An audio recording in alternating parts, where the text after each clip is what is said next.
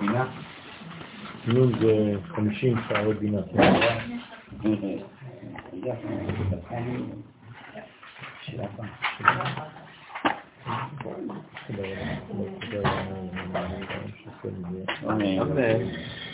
אמן.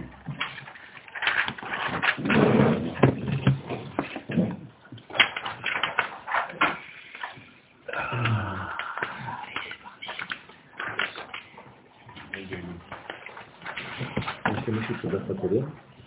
אוריאל בטח. יש לך את הדף הקודם? תודה.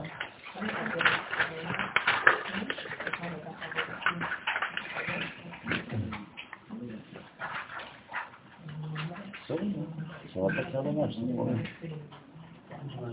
בואו נתחיל.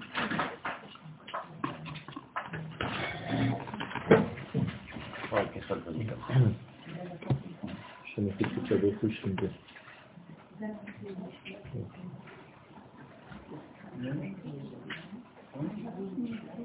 הסברנו בפעם שעברה אה, למה המלכות, כשהיא עולה למדרגה של תפארת,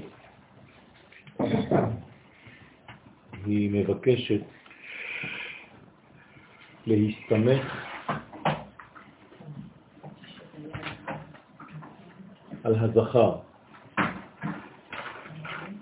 והיא דורשת ומבקשת סמכוני באשישות. והסברנו שהזוהר אומר, בגלל שלמעלה יש אה, חסד וגבורה שבתפארת, שהם שני גוונים של השושנה, הלבן והאדום,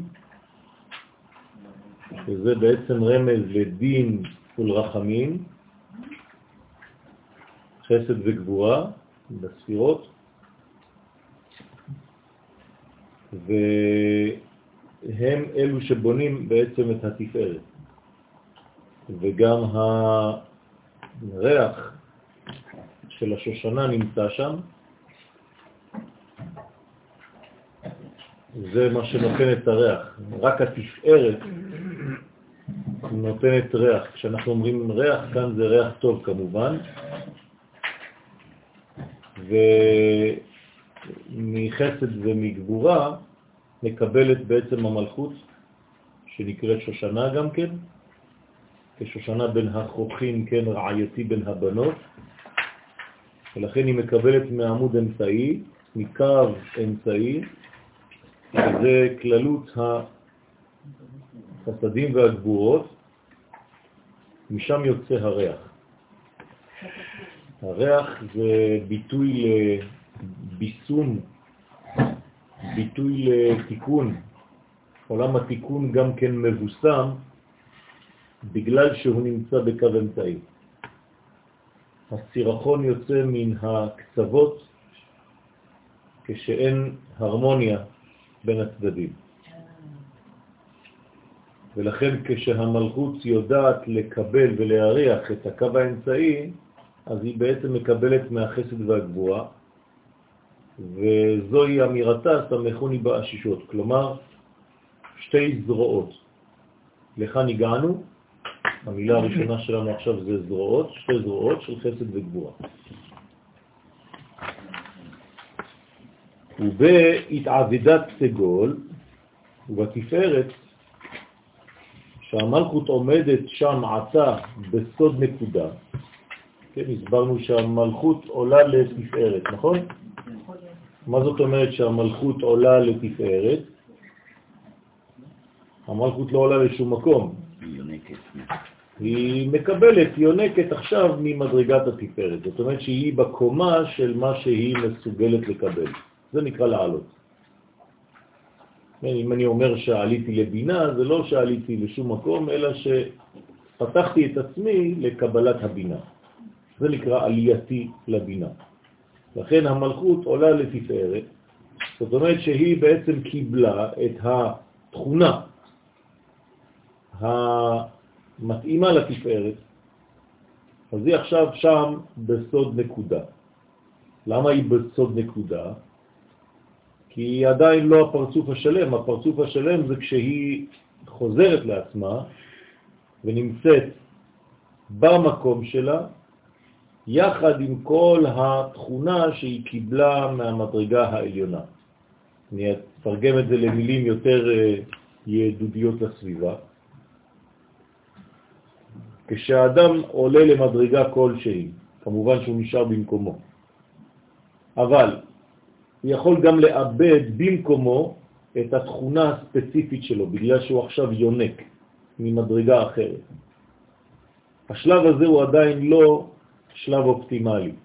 השלב האופטימלי זה שכשינקת, אתה גם לא איבדת באותו זמן את מי שאתה. ולכן הרמב"ם בהלכות תשובה אומר כשישוב אדם בתשובה ויחזור. בעצמו. אז הוא מתבטא במילים האלה, כשיעשה תשובה ויחזור. יעשה תשובה זה כבר יחזור. לא. יעשה תשובה זה מעין בריחה כזאת, מעין יניקה ממדרגות גבוהות, ויחזור לעצמו. כן, למי שלו. וכל עוד הוא לא חזר לזהות שלו, הוא קצת הלך לאיבוד בחיפוש העמוק שהוא נמצא בו. כן, זה כמו רצו ושוב. ולכן, המלכות עומדת שם בסוד נקודה, תמיד כשתראו בזוהר נקודה, זה אומר שזה לא פרצוף. כלומר, הפך מנקודה זה פרצוף. אפשר לומר שנקודה זה עדיין לא תיקון, ופרצוף זה כן תיקון. נקודה זה מנגנון פרטי, אינדיבידואלי, מאוד ספציפי, אבל זה עדיין לא שלמות. שלמות נקראת בשם פרצוף. לכן כל פעם שהזוהר יתבטא במושג פרצוף, תבינו שהוא מדבר כאן על מדרגה של תיקון. וכל פעם שהוא מדבר על מדרגה של נקודה, זה שלב זמני, זה מעבר, זה עדיין לא האידאל. אז כל דבר מתחיל בנקודה ואמור להסתיים בפרצוף. לכן המלכות בשלב הזה היא רק נקודה,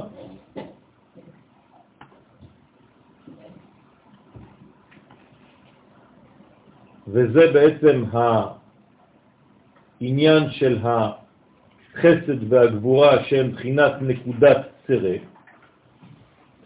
כלומר החסד מצד ימין והגבורה מצד שמאל, והמלכות שעולה ביניהם הופכת להיות בעצם סגול.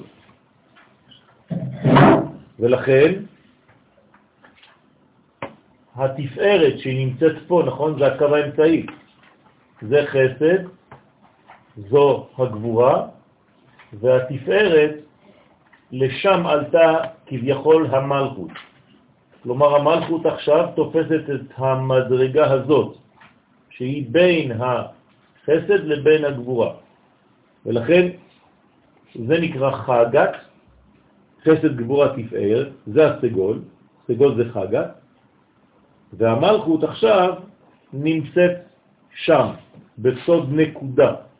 היא לא יכולה להיות פרצוף שם. למה היא לא יכולה להיות פרצוף שם? כי היא לא יכולה לקחת את המקום של התפארת. כי התפארת זה כבר פרצוף בפני עצמו. אבל היא עולה כביכול למדרגה הזאת כדי לנוק משם את האינפורמציה שנמצאת בתפארת, ואחר כך היא חוזרת למקומה. הנה השלב הבא, כד נחתה, וכשהמלכות ירדה תחת היסוד, אז היא אומרת, רפדוני בתפוחים. הוא מפרש, אילן אינון תרה סמכי קשות. כלומר, ריח התפוחים, כן, הוא סוד נצח והוד. זאת אומרת שהספירות הללו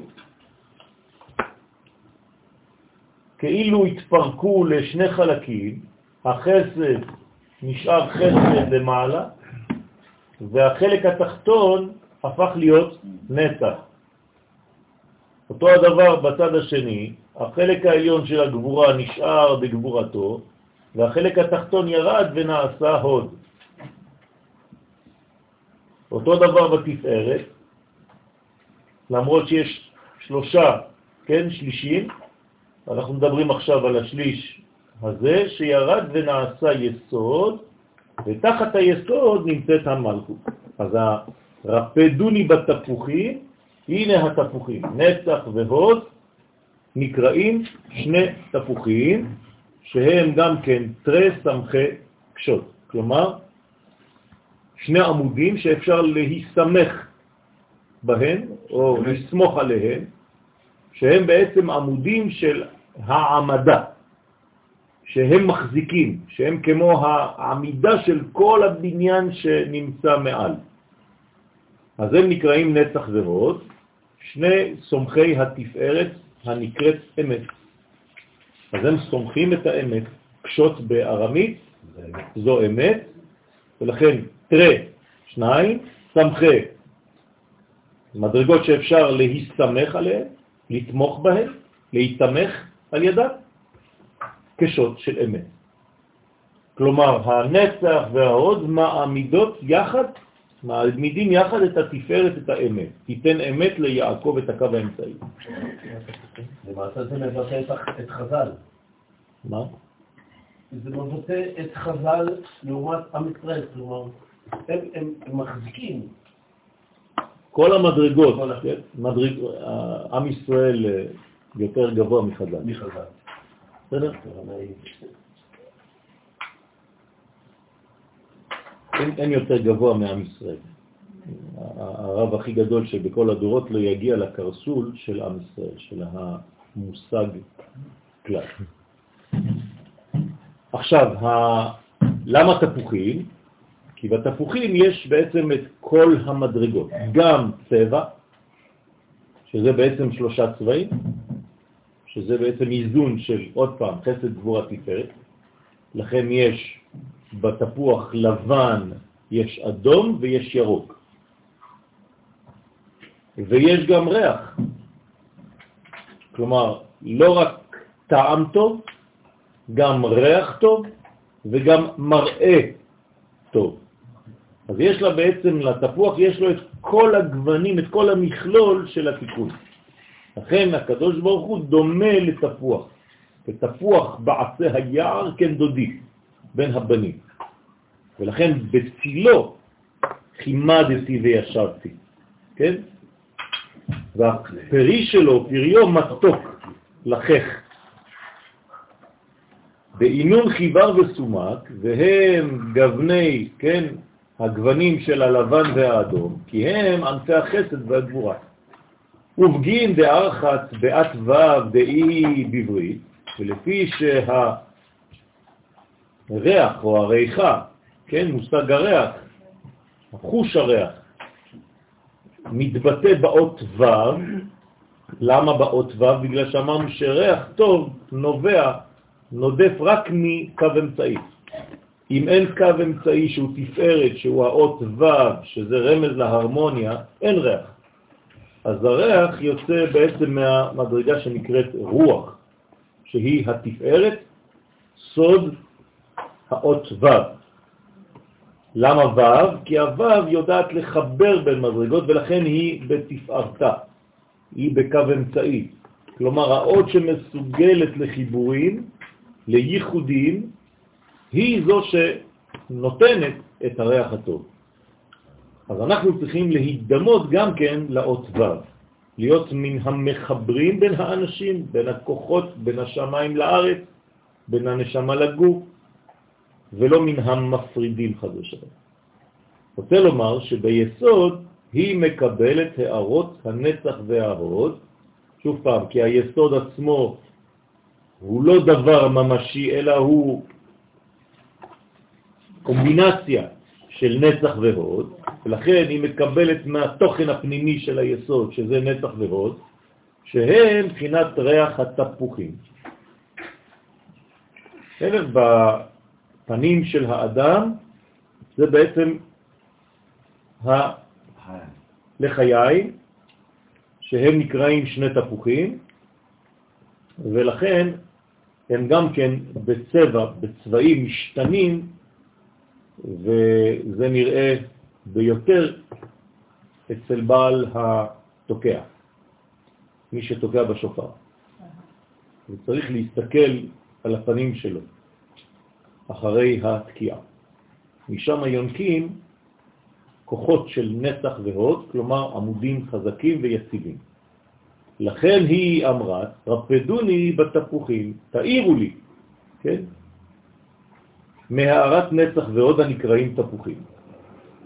וחל התחברת ב, וכאשר המלכות מתחברת ביסוד, התעבדת סגול, אז זה הופך להיות נקודת הסגול שאנחנו רואים כאן, כן? שלוש נקודות, היא נעשית שם עם ההערות של הנצח וההוד שמקבלת שם כאין נקודת סגול. מה דהבו סרט התאבית צייר. כלומר, מן הסרה, שזה ההתחלה, שתי נקודות ימין ושמאל, וימין ושמאל כשאין מי שיחבר ביניהם זה צרות, לכן זה סוד הצרה. צריך קו אמצעי, צריך את הנקודה האמצעית שתהפוך את כל זה לסגול. אז התיקון של הצרה הוא הסגול. התיקון של הצרות הוא הקו האמצעי, הוא ההרמוניה.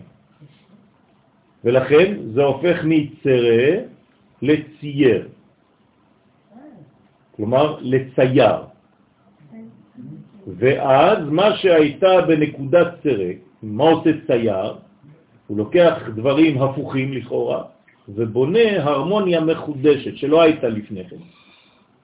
ולכן מה שהייתה בנקודת צרה, כשהייתה טיפת ההזרעה בנצח והוד, עתה ביסוד, במלכות, נעשית צייר. לפי ששם נצטיירו ונעשו ממנה נשמות קדושות. כלומר, לקחו דברים נבדלים וגילו את המשותף. לקחו איש ואישה וגילו תינוק. הדאו דכתיב, זה שכתוב, וייצר השם אלוהים, הוויה אלוהות, את האדם. כלומר, מאיפה יצא האדם? משילוב של י' כו' ואלוהים. זה לא שאלוהים יצר את האדם, השם אלוהים, השילוב הזה של שני השמות, זה מה שיצר את האדם. כלומר, האדם הוא יצור שנולד מימין ושמאל, משמיים וארץ, משם הוויה יחד עם שם אלוהים. וייצר השם אלוהים, הוויה אלוהים, את האדם עפר מן האדמה, וגומר. מה זה וגומר? ויפח באפיו נשמת חיים. ויהי האדם לנפש חיה, לרוח מדברת. כלומר, למחשבה שמתבטאת דרך הדיבור. כלומר, לדיבור חושב, לא לתוקי. אז האדם הוא אמצעי? האדם הוא אמצע. אז לכן, כל פעם שניפגש עם המושג אדם בזוהר, פירושו של דבר תיקון. מרכבה, ג' קווים, סגול. זאת אומרת שהאדם זה כבר תיקון של משהו? נכון. האדם הוא התיקון של כל מעשה בראשית. אשר ברא אלוהים לעשות, זה האדם. בסדר? זאת האמת שהאדם בא לעשות, לגלות. אז כאן הסגול הזה, אל תסתכלו עליו רק כשלוש נקודות, אלא בעצם כג' קווים, ימין, שמאל ואמצע, שזה נקרא בתורת הקבלה אמש. בסדר? שזה בעצם ימין, שמאל ואמצע, ימין, שמאל, תפרוצי. ואת השם תאריצי. כלומר, מי שאין לו ימין ושמאל ואמצע, לא יכול להתקדם. כלומר, צריך להיות בצורה של סגול כדי להתקדם בחיים. ו'. אה, באמש מן. למה אמש? זה אוויר, מים ואש. בסדר? זה היסוד של אמש.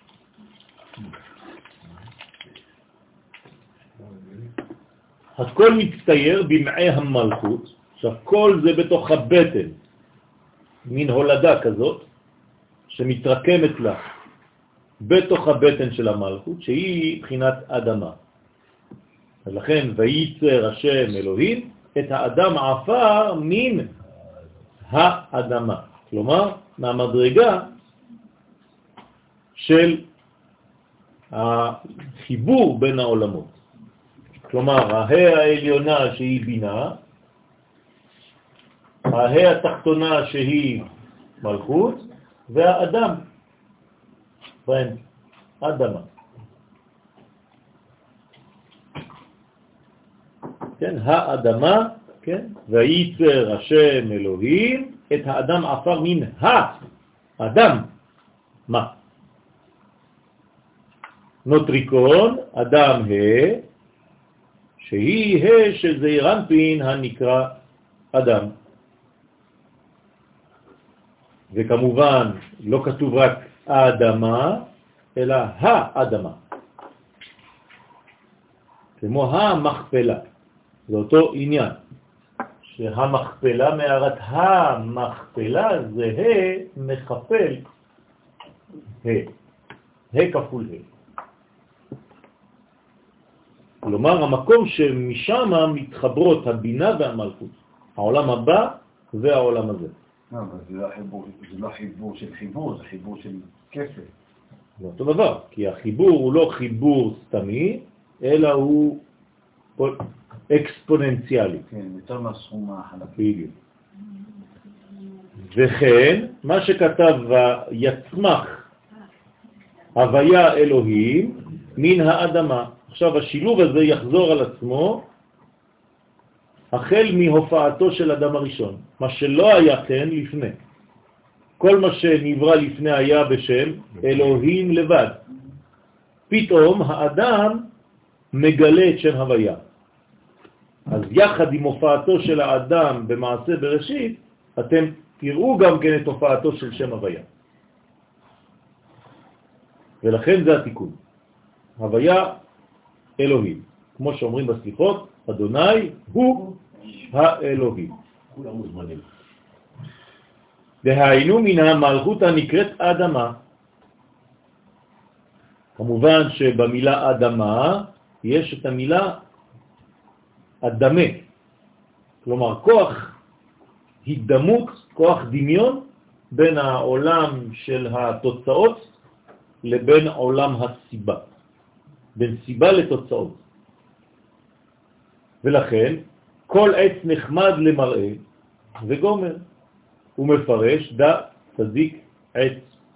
אז מה זה כל עץ נחמד למראה? זה לא סתם עצים שיש בגן עדן, ציור נחמד ויפה, פסטורלי, אלא מדובר כאן שהקדוש ברוך הוא בעצם מצמיח צדיקים.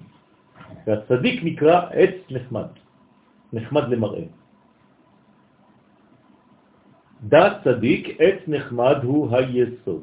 כלומר, הצדיק שנקרא יסוד, זו ספירת היסוד, נקראת גם כן עץ.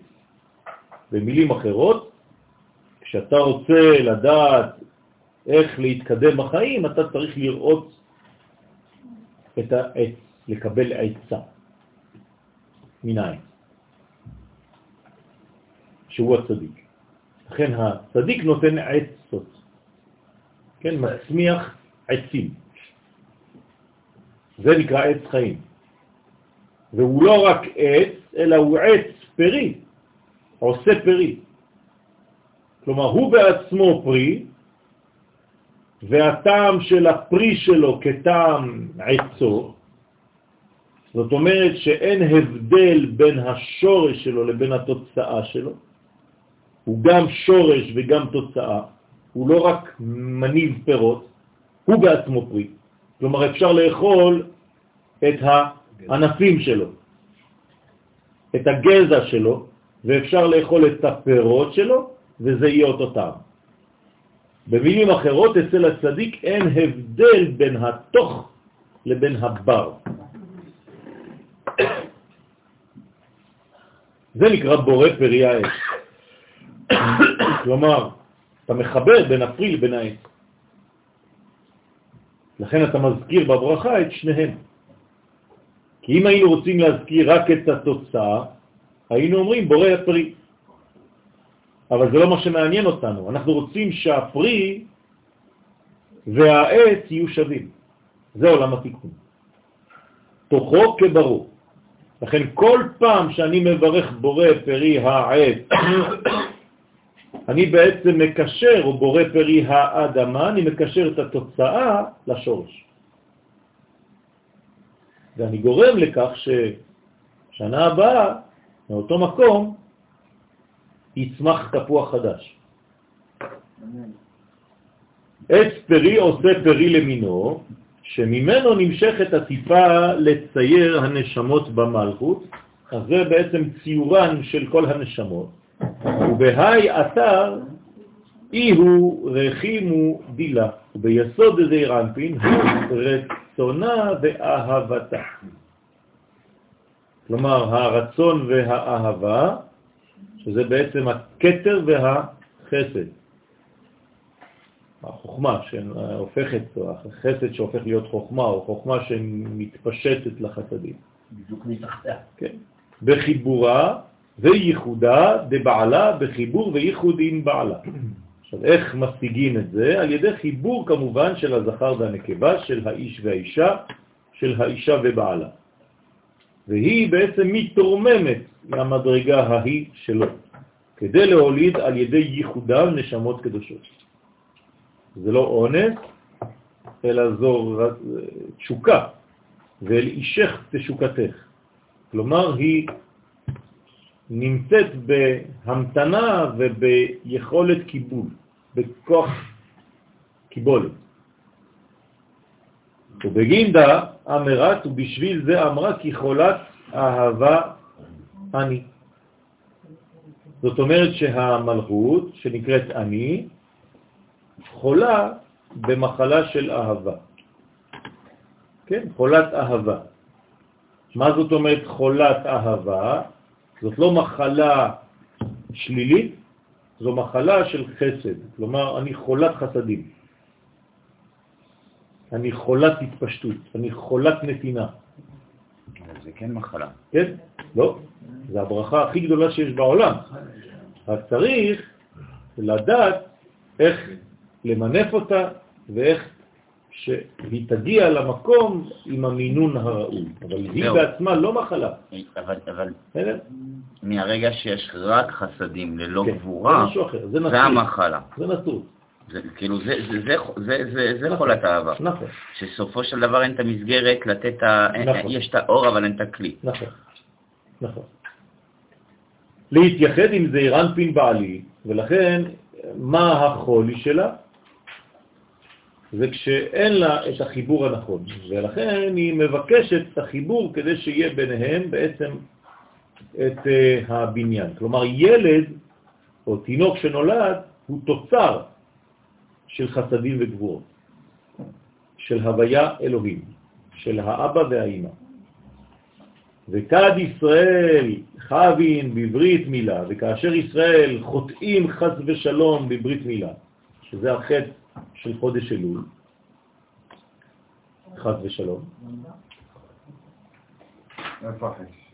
בגלל שבחודש אלול כל העניין הוא החיבור, אני לדודי, כן? ואחר כך בתשרה ודודי לי, אז כל החיבור הזה, חז ושלום, יכול להיפגם על ידי פגם היסוד, פגם הב- הברית. לכן הדבר החמור ביותר בחודש אלול זה דווקא העניין הזה של לא לפגום ביסוד. אני רק מזכיר לכם שאלול זה לשון חיפוש.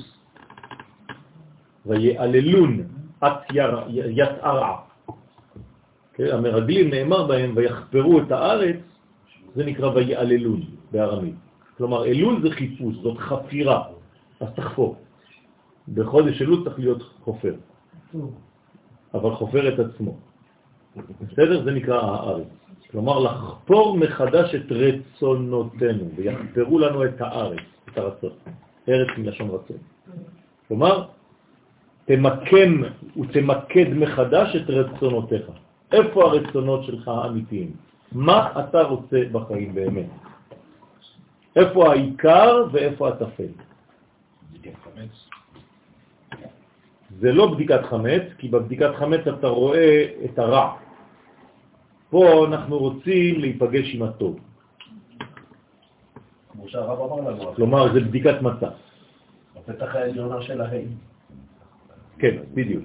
וכד ישראל חבין בברית מילה, וכאשר ישראל חז ושלום חוטאים חז ושלום בברית מילה, וגורמים על ידי זה פירוד בייחוד זון, אז לחתור בברית זה לפרק את החבילה הזאת של הוויה אלוהים. כן, כמה זה בגמטריה הוויה פלוס אלוהים? יבוק, נכון? מעבר. זה מעבר יבוק, כלומר 112, 86 אלוהים ו-26 הוויה. כלומר 112, 112 זה השם יבוק שבמילה יעקב, כן? כלומר במילה יעקב יש את היבוק. ברגע שהוא עושה את היבוק הזה, הוא מתאחד עם אומות העולם, 70 אומות. וזה הסוד של האוניברסליות הישראלית. נכון. ואם לא, חז ושלום, זה ייקוב, לשון כללה. ולכן צריך להיזהר מאוד שתמיד לדאוג שהמעבר הזה, המעברת בתפילים, כלומר הרעיון יהפוך להיות מציאות. כלומר שיעקב לא יישאר יעקב, אלא יתקדם לישראל ואחר כך לישורון. זאת אומרת שזה בעצם ההבדל בין הרקלית לבין פרמנית בפילוסופיה היוונית. שפרמנית אינו זז ממקומו, מה שיש יש, והרקלית הוא בעצם השתכללות של הנפש. ולכן עשיו עשוי, הוא לא זז, ויעקב מתפתח. Okay. אוקיי. מוטציה. כן, אנחנו מוטציות. ועשיו הוא סטטי, לכן הוא מת, הוא מתייבש. לכן אירופה הולכת וקבה. התפסיק נביעות דנקודין מעטוון, אז נפסק שפע של הנקודות מן האותיות. חז ושלום, ברגע שאין זיווג בין זכר ונקבה, אז מפסיק המבוע, כלומר הזרימה של השפע של הנקודות מן האותיות. רוצה לומר שנפסק מן המלכות שפע של תשע ספירות, של זעירנטים, שבהם תשעה שמות של הוויה מנוקדות בתשע נקודות. כלומר, המלכות כבר לא יכולה לקבל שום דבר, כי אין חיבור בין הזכר לבין הנקבה, ולכן כל הנקודות שבתוך תשע הוויות שונות, כמה פתה וכו', כל הניקודים שאנחנו מכירים, אין יותר במלכות, היא ריקה חז ושלום מתוכן. למה? כי חז ושלום יש פגם ביסוד. כלומר, הפגם ביסוד הוא הפגם העיקרי של כל הקומה. כן? היא לא סטטית, היא כבר נעלמת. כן, כי אין לה חיים מעצמם. עוד קיימת בלי הנקודה. לא. אין תנועה, אין... אז זה לא קיים. אדם הוא אדם מהלך. זה נקרא מהלך. אם לא, אז הוא לא קיים. נשארות בשורש. הן עולות לשורש, חוזרות לשורשן ולא משפיעות. זה כמו אדם שיש לו מחשבות, אבל הוא לא מצליח להעביר אותן. אז הוא בעצם סטרילי, חז ושלום. אז הוא נקרא גם כן מת. בסדר? ולכן אדם שאין לו בנים נקרא מת, חס ושלום. דחלילן בשכינתא תתאה, שאלו השמות מנוקדות כלולות בשכינה התחתונה, שבה יש רק ארבע אותיות הוויה, בלי שום ניקוד. כלומר, אתה מרוקן את ההוויה מהתנועה, מהחיות של החד ושלום. זה נקרא חילול השם. אתה בעצם מרוקן. איפה הדמות? אה? איפה הדמות? הדמות זה כבר ההופעה, זה כבר השליטה על. בינתיים זה בעצם חיבור ביניהם. אחרי זה כשיש ילדים, כשיש עם, אז יש אדון על. בינתיים זה החיבור ביניהם שהולך להוליד את זה. אחרי ההולדה זה כבר אדון. על ידי פגם היסוד, אין זעיר אנפין יכול להשקות את המלכות. כן, אז הצינור חז ושלום פגום, והפגם הזה גורם לשיתוק ולייבוש, כן, כל המדרגות, והשתערת יבשה, ונשארת יבשה או יבשה בלי מימי השפע. אנחנו נראה בעוד כמה תיקונים בעזרת השם, שחז ושלום כשהמלכות נקראת ככה, היא נקראת יבשה. ואומר הזוהר זה בגלל שלא לומדים קבלה. כלומר, כל מה שאנחנו עכשיו אומרים זה בגלל שאנשים לא לומדים סוד, גם זה חלק מפגם היסוד. כלומר, בלי לימוד תורת הסוד לא משקים את המלכות, ולכן היא הופכת להיות יבשה, יבשה. חסר לה מים, המים העליונים של תורת הסוד. ולפני תורת הסוד הוא שקטת משהו אחר? אין לפני, תמיד יש, רק שיש גילוי או אין גילוי. זה לא שפתאום אחרי כמה דורות התחדשה איזו תורה שלא הייתה. פשוט התגלתה. תמיד יש. רק שיש זמנים שצריך להשקות את זה יותר.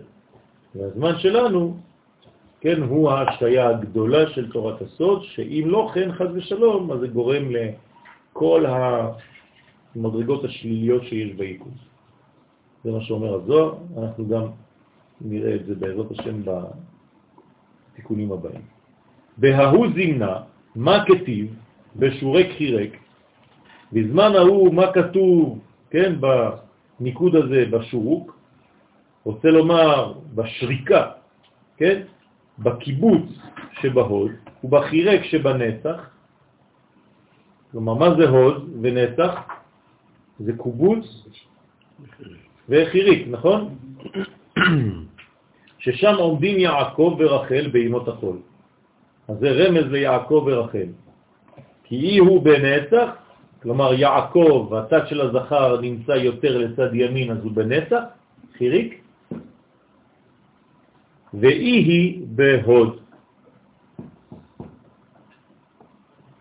שרקו ויחרקו שן, אמרו בילענו, כי מילת שרקו היא אותיות שורוק, ומילת ויחרקו יש בו מילת חיריק.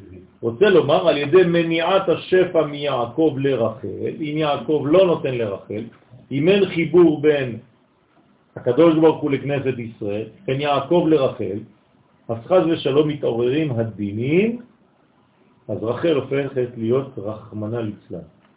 זה ראשי תיבות רחל. מתעוררים הדינים עד שרוצים, כן, החיצונים לבולענו, רחמנה ליצלן. רחל. כלומר, בגלל שאין שפע, אז השפע לא מתבזבז, הוא הולך. ל... לביוב.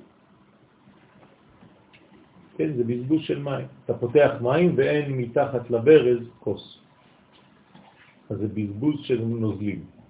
למה לא מפסיקים את המים? יפה, זה מה שהקדוש ברוך הוא עושה בגלות. זה בדיוק מה שהקדוש ברוך הוא עושה בגלות. הוא סוגר את הברז כדי שלא תהיה יניקה. אבל הבעיה זה שאין יניקה לא לישראל ולא לכלום. אז העולם מתייבש. כל זמן הגלות זה בעצם עצירת הברז האלוהי. יש אנשים שלא מבינים את זה וממשיכים את הגלות. העיקר ללמוד תורה. ואתה מוסיף לדרוש את שאר הנקודות ואומר, קמץ פתח, דה סגיר ודה פתח. כלומר, מה זה קמץ? לשון קומץ, סוגר את מה שבתוכו. הנה, עכשיו אני קומץ את ידי, את אצבעותיי. קמץ, פתח. הוא פתח, הוא הפותח את הקומץ. הוא מפרש אילן טרן אלו שני, שתי נקודות, אינון דסגרין ופתחין מבועין דאינון נקודין לגבי עצבן. הם הסוגרים והפותחים, כן? כלומר, יש מלאכים שנקראים סגר, אחרי זה אל, ויש אותו דבר פתח ואל. נכון? זאת אומרת שיש בעצם ממונים על הסגירות וממונים על הפתיחות. ולכן הם סוגרים ופותחים את מקורות השפע, שהם הנקודות שבחוכמה, אל האותיות שהן במלכות. אז אה, האותיות נשארות ריקות מתוכן, כי אות שאין בחוכמה, אז היא חז ושלום ריקה. זה סתם מילים באוויר. כן? זה, זה, זה לומר דברים בלי לומר מילה. כן, ישיר כזה, לא? כן.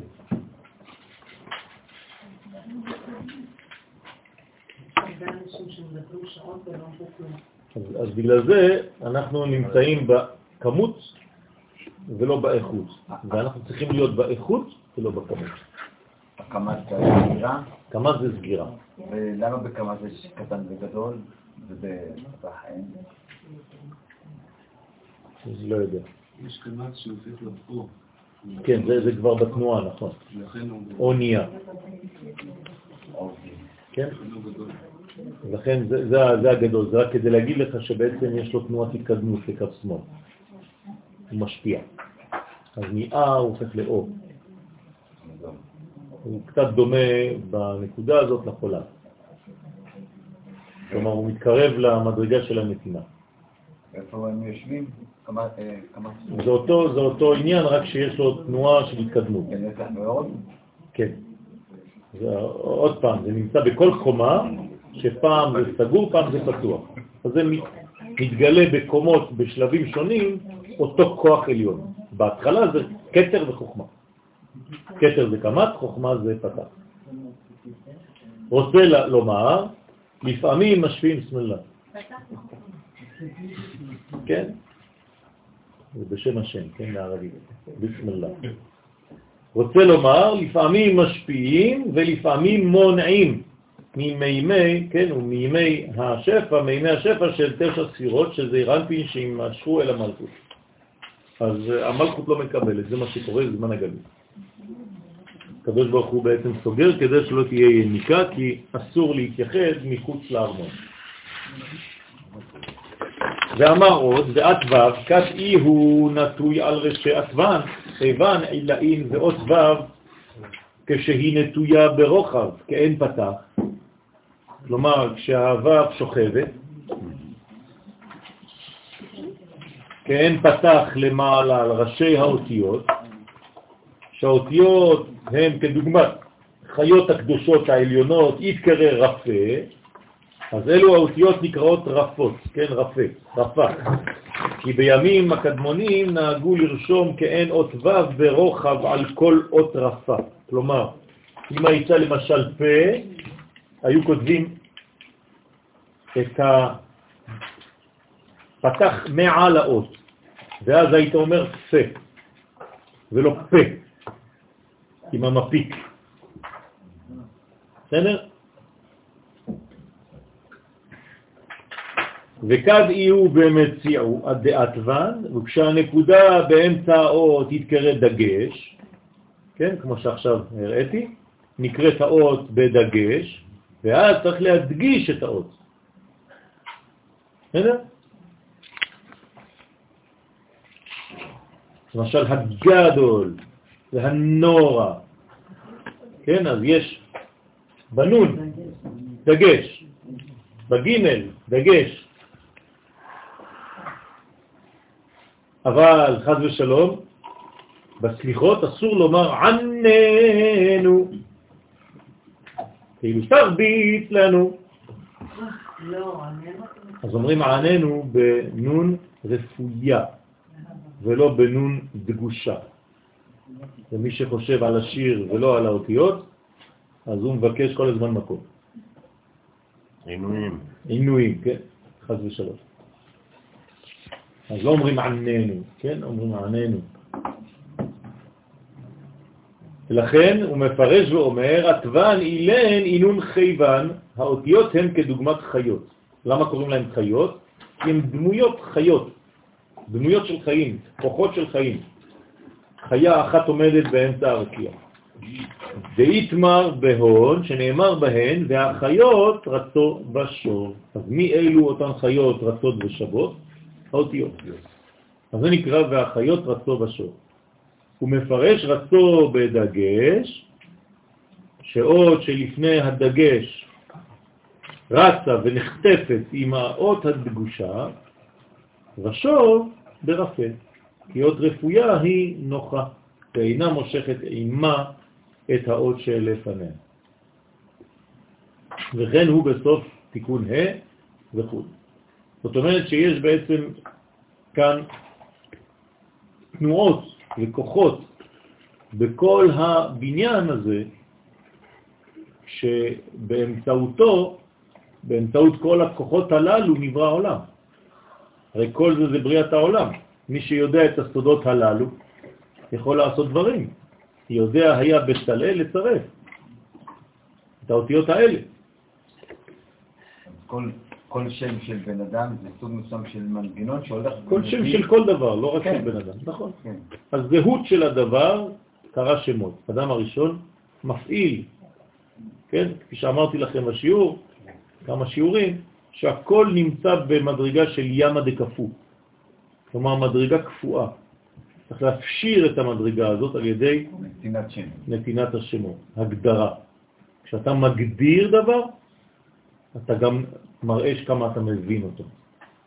כמה שאתה יכול ומסוגל להגדיר דברים, ככה אתה מראה את יכולתך להבין את הדבר הזה, להפנים אותו ולהעביר אותו הלאה. וכמה שקשה לך להגדיר ואתה מתבלבל ומגמגם ובסופו של דבר נמאס לך ואתה אומר, טוב, אני מבין את עצמי. נו, מה אכפת לנו שאתה מבין את עצמך? גם את זה אתה לא מבין כי אתה לא מסוגל להעביר את זה הלאה, אז אתה גם לא מבין, אתה סתם אומר שאתה מבין. אז למה זה הכי טוב שתיקה? לא, לא כתוב הכי טוב שתיקה. בשום מקום לא כתוב הכי טוב לא שתיקה. אבל שהשתיקה יש לה משקל גם זה. כשיש מה לומר. כלומר, יש שני סוגי שותקים. אלה שאין להם שום דבר לומר, ואלה שיש להם יותר מדי לומר. המילה בסלע. ושתיקה בצבעים. יפה.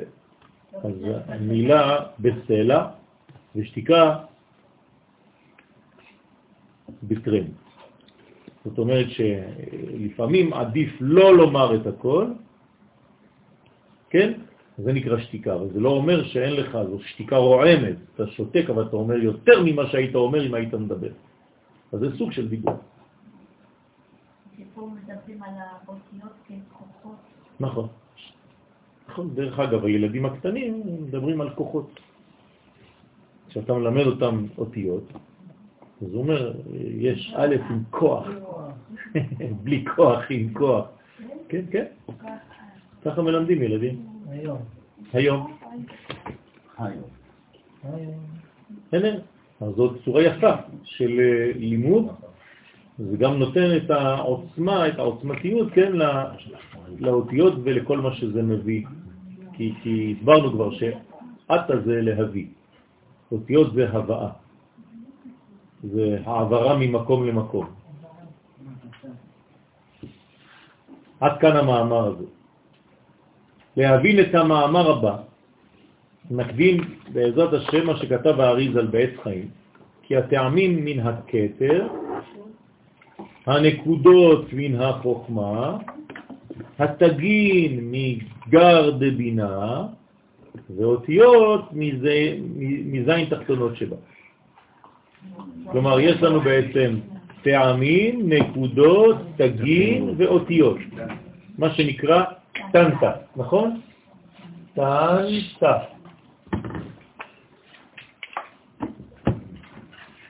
אז המדרגה הראשונה היא בכתר, זה הטעמים, הנקודות בחוכמה, זה כתר, זה חוכמה, פה זה גר דבינה, זה הטעמים, והאותיות זה זין תחתונות. של הבינה. הרב, סליחה, לדוגמה, נגיד שהשיעור שנתו של הרב קוק, כן, כן, בשם. ונשמתו עדן ושנזכה לדלות מחוכמתו. ולגלות אותה בעולם.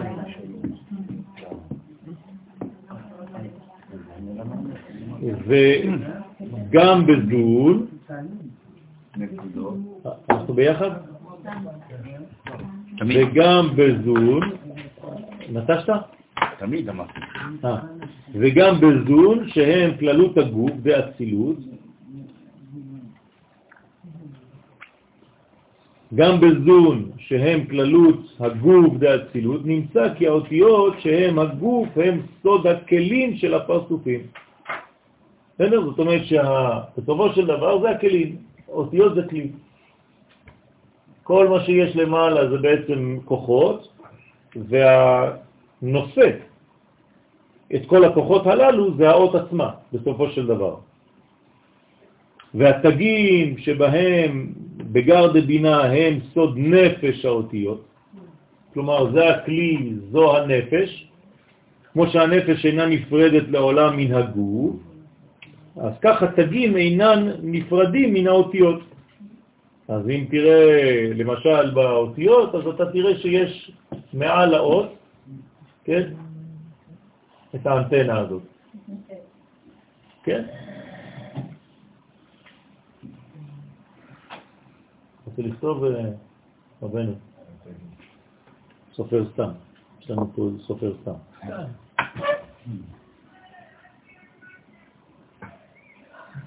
פולני ששתה. נוער שאין יותר מדי שם. זה לא נורא. טוב, אז אה, בספר תורה, כן, לכן אין התגים אה, נפרדים מן האותיות בספר תורה לעולם. אף פעם אין הפרדה בין התג לבין האות, כי זו הנפש בעצם. אז הנפש היא קשורה, אבל היא לא בתוך הגוף, היא כמו אנטנה עם חוץ של שערה, שמחוברת אל הגוף עצמו של האות. למה בעצם החלוקה היא בבינה ולא אותיות במלכות? בגלל שכל זה בעצם זה המדרגה של ה...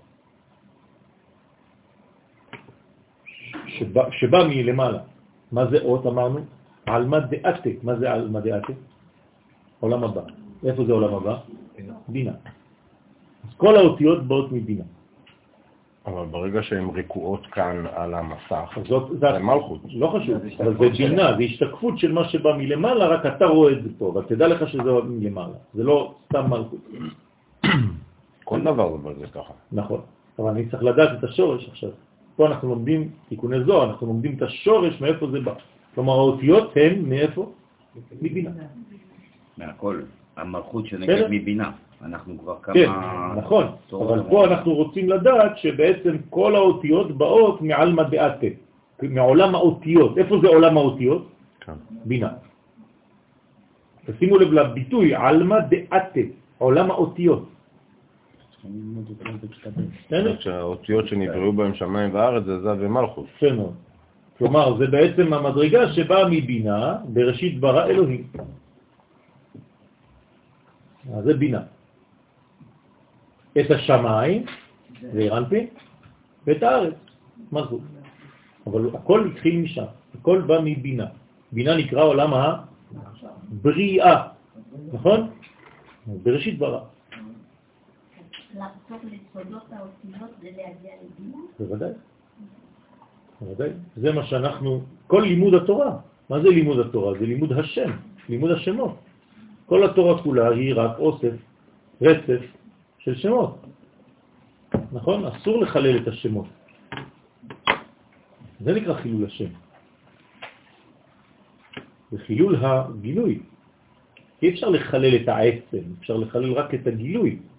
אסור לחלל את הגילוי. מה זה לחלל את הגילוי? לעשות את הגילוי ריק. כלומר, מה ההפך מחילול השם? מילוי. חידוש. השם.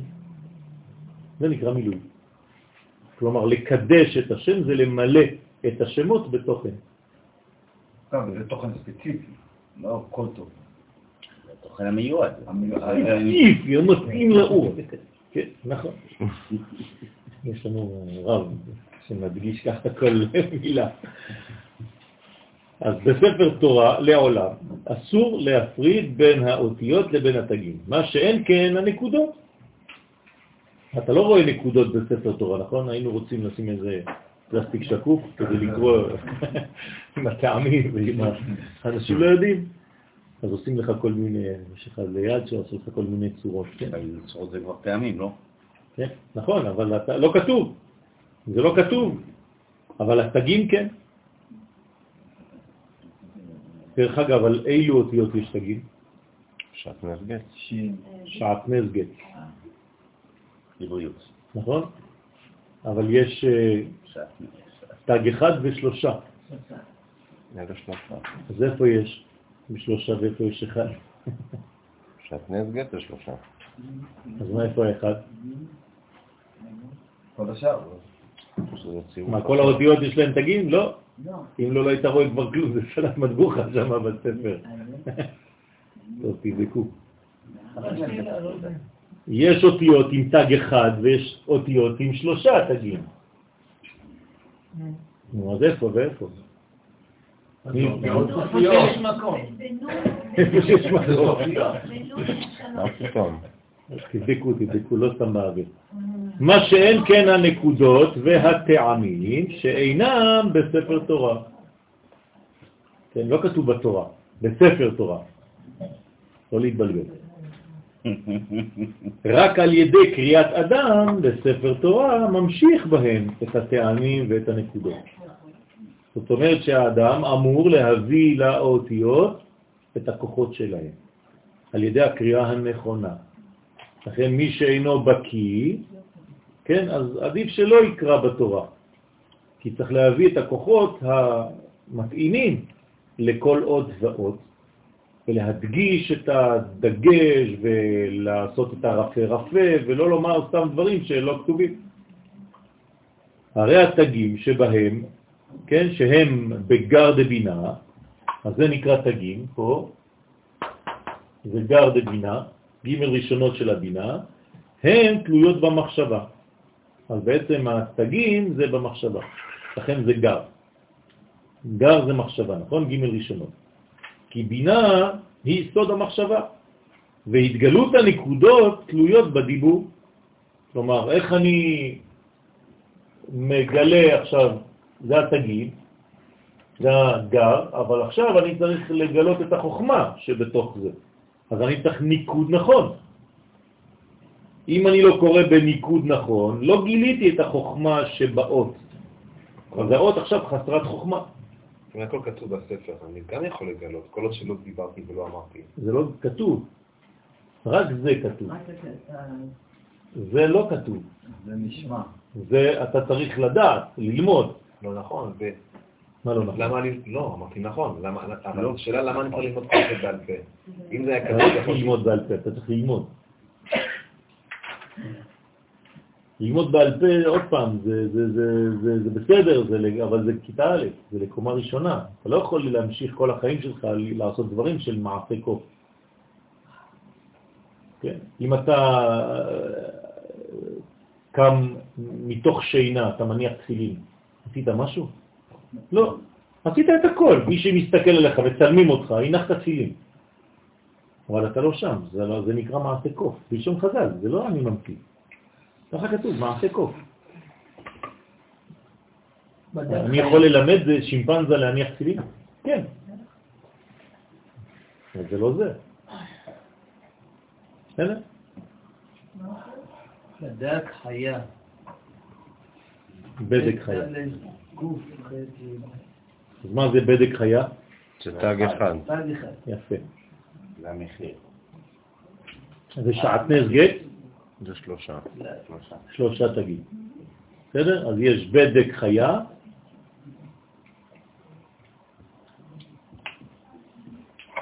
כלומר כל האותיות הללו זה תג אחד.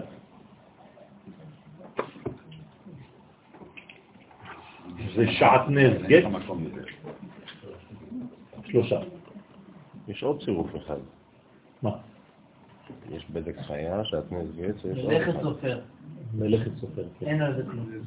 זה כל השאר שאין כלום. זה האותיות האחרות.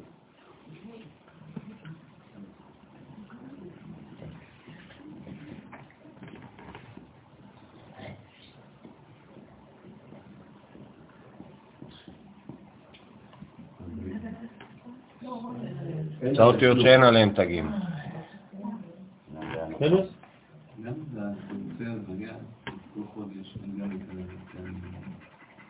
אין גם את הטעמים? יש. רק אנחנו לא יודעים, אבל יש, צריך ללמוד את זה. צריך ללמוד גם אה, איפה הבינה והמלכות בשתי ההי כל הזמן. כן, ולמדנו למשל שבחודש אלול, ה- ה' ו' י', שזה הצירוף, הה' הראשונה היא בינה.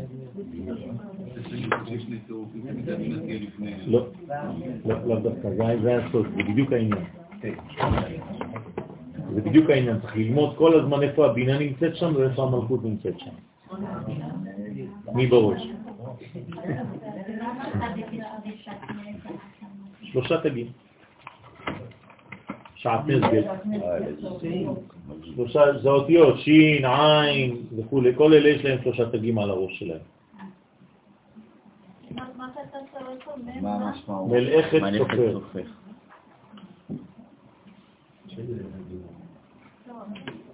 מ' ל' א' מלאכה, מלאכה של סופר.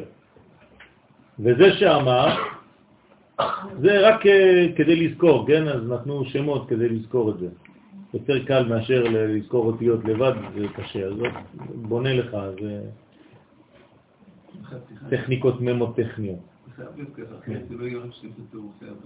לא נכון, נכון, נכון. וזה שאמר, כתרין דעתוון דאינון תליין במחשבה, ותגין, הכתרים שעל האותיות, הם תלויים במחשבה. כלומר, אמרנו שהתגין, איפה זה? גר דבינה, נכון? אז הם המחשבה של... שהם תלויים במחשבה, תלויים במחשבה. מה זה תלויים במחשבה? התגין.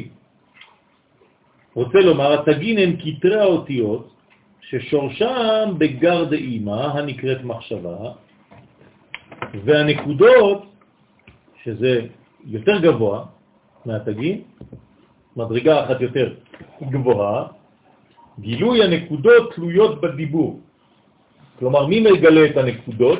הדיבור עצמו. כלומר, איפה מתגלה המל... החוכמה? במלכות. אביי עשת ברתה. דהיינו בקריאת האדם בספר תורה. כשאני קורא בתורה, אני מגלה את החוכמה. כלומר, לפי הקריאה אפשר לדעת אם האדם הוא חכם או לא. ודרך אגב, אדם שקורא בצורה נכונה, הוא לא צריך שום ספר אחר. כלומר, הגאון מווילנה בסוף חייו היה פותח רק ספר תורה שבארון ולומד בו פשט, רמז, דרש וסוף. בלי לפתוח ספרים אחרים. זה שאיבדנו, כן, אז זה בעיה. הרב אה, מניטו זצ"ל, הרב אשכנזי זצ"ל, כשהתלמידים שאלו אותו, כן, יש לך ספרייה גדולה, כבוד הרב. אז הוא אמר להם, זה רק מראה כמה אני חסר. כי כל זה היה צריך להיות בפנים. אם זה במדפים שלי, זה בעיה. אז זה לא רפרנט שיש למישהו הרבה ספרים בבית. ספרים צריכים להיות בבית. נכון, אבל זה, כן, אז צריך להבין. היו שאלות תוך כדי שדיברתי, אז לא שמעת. מחילה. מי שאל משהו? שרה, נכון? החוכמה נמצאת אה, באותיות עצמן. הכל נמצא באותיות עצמו. לא על ידי- כן, אבל... אה, רק צריך להוציא את זה מן הכוח אל הפועל. נכון. נכון, אתה, אתה, אתה מפעילה את החוכמה שגנוזה שם. ולכן אה, אה, דיבור נכון, קריאה נכונה, היא משנה את כל הדבר. אה, אפשר להירדם באמצע קריאה, או אפשר לראות את הכל ולהבין את הטקסט בזמן הקריאה, תלוי מי הוא הקורא. אז יש הבדל בין קריאה. לקול. בוודאי. כשקוראים בקול, אז מזמינים באמת ומגלים בעולם הזה. ולכן הלימוד, לימוד התורה האמיתית, צריך להיות בקול רם. זה גם טוב לזיכרון. מי שקורא ב... בלחש, לא זוכר את מה שהוא קורא. מי שלומד בקול רם, אז הזיכרון שלו הרבה יותר, כי הוא הביא כבר את זה לעולם הזה. ברגע שזה הגיע לעולם הזה, זה כבר לא זז מהעולם הזה. זה לא רק בשביל עצמו. כלומר, אם בבית שלך אתה קורא בקול רם, כל הבית מלא אותיות. גם הילדים באוויר ינשמו את זה. אבל אם אתה קורא רומני, זה רומן. אז אתה לא רומנים, כן? יש הבדל בין רומנים לרומנים. כן. אז אתה בעצם אה, משאיר את העניין וירטואלי. כן, וירטואלי זה עדיין לא קיים. למשל, יש הלכה. מותר לי למחוק את שם הוויה, י' כו' לא. אבל במחשב מותר. כי זה... בסדר, במחשב זה כמו סקראבל. כן, כי אתם מדברים תוך כדי, זה לא אשמה שלי. בין רומנים לרומנים שאתה... יהיה, תשמעי, בלגן. אמרתי שכשכותבים את שם הוויה, אסור למחוק אותו, אבל במחשב מותר. מתנפל עליה. זה עדיין וירטואלי. זה לא ממשי, אין לזה עכשיו מציאות. בסדר? נכון. וגם בכתב, הכתב עצמו, הכתב עצמו הוא מציאות. אבל שם זה וירטואלי. דהיינו בקריאת האדם בספר תורה, עטבן תליין בעוב- בעובדה, האותיות תלויות בקיום מצוות מעשיות. שבע זיינין אינון כגוונה דה, כן, ה, ה, אתם רואים את הקווים, ג' קווים למעלה, מה זה? שבעה זיינים, כן, הם כעין ציור הנזכר, הוא מפרש י' ו', אי הוא זין, י' על ו', איך כותבים אות זין? אות י' על אות ו', כלומר י' רוכבת על ו', יש לה סוס, האות י' רוכבת על סוס שנקרא ו'. ככה כותבים את האות זין. אז נעשה זין, אתם רואים, אתם לומדים גם פה מלאכת סופר. אז מה זה ההה? כן, תכף. רוצה לומר, מאחר שהתחיל לדרוש בכתרי האותיות שהם התגים, מפרש את השבע זיינים, שהם התגים של שבע אותיות שעטנז גץ. זאת אומרת שהשבעה זיינים זה בעצם שבעה תגים. כי מה זה תג? למה זה דומה? לזין. כלומר, אני ציירתי לכם תג בצורה כזאת, נכון? ככה עושים את זה בספר תורה. יש אנשים שהם מומחים רק לתגים. כלומר, מישהו גמר את הספר תורה, אחרי זה הוא מעביר את זה למישהו שעושה כל החיים שלו רק תגים. זה מקצוע. כן.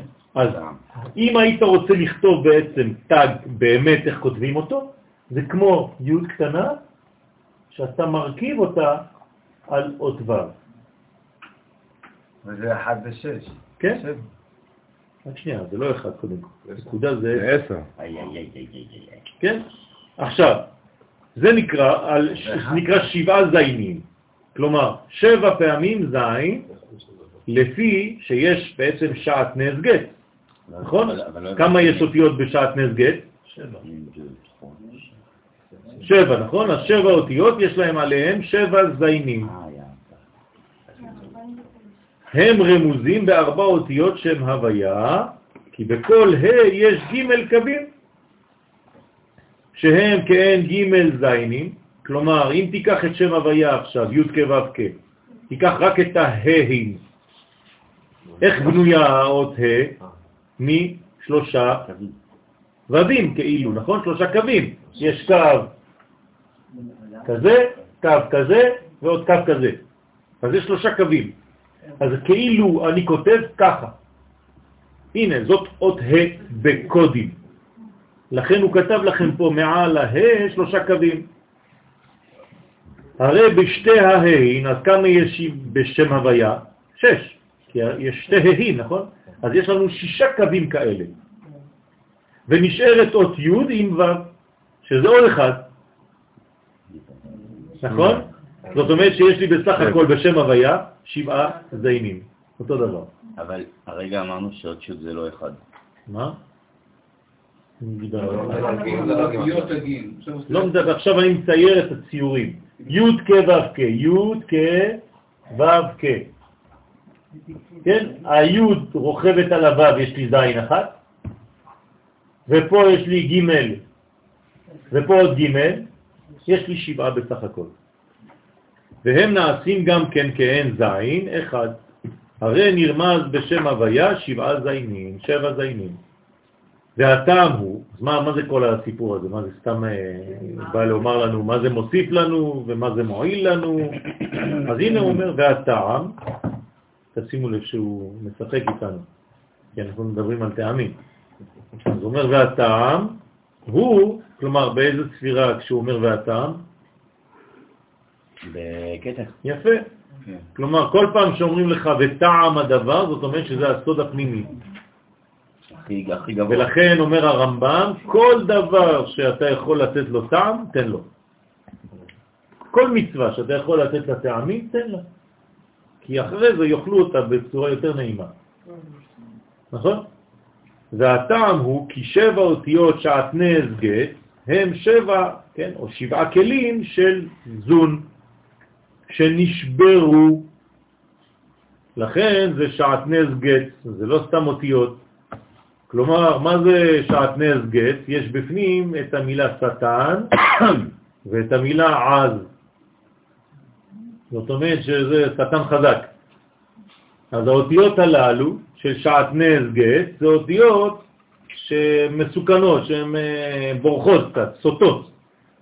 בכוחות- שמה- בכוחות הפנימיים שלהם? זה לא בכוחות הפנימיים, ה- הנפילה, כן, לעולם של משבר, זה האותיות הללו. שעטנז גט. אה. בסדר?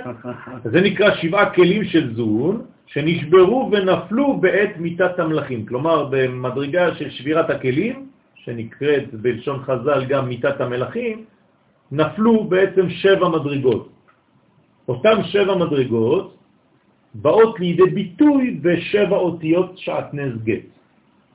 לכן הן, אותן אותיות, צריכות זיינין להאיר להן מאורות שלהם למעלה. אז מה אני עושה עכשיו? אני חייב לשים על האותיות האלה, כמה תגים?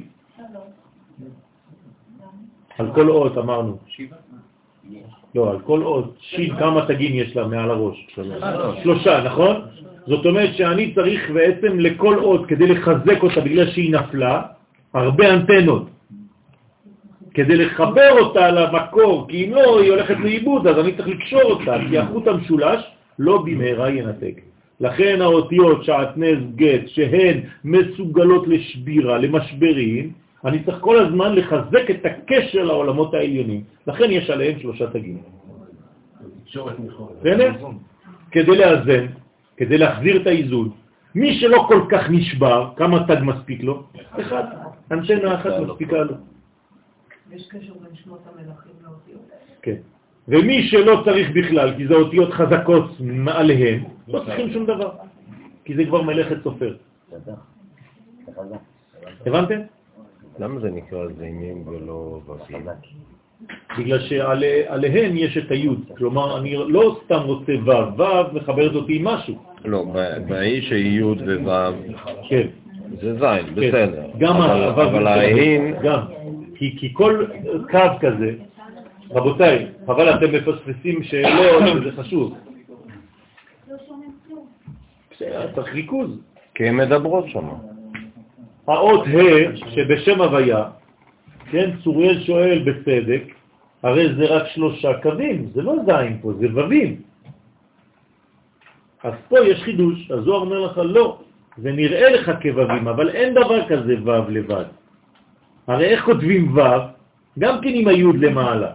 זאת אומרת שבסופו של דבר הוו היא כדי לגלות את המדרגה העליונה שיש מעליה שהיא היוד. לכן גם הוו שנראית לך כוו בלי יוד למעלה, כלומר זה לא זין, אומר לך הזוהר זה כן זין. בסדר?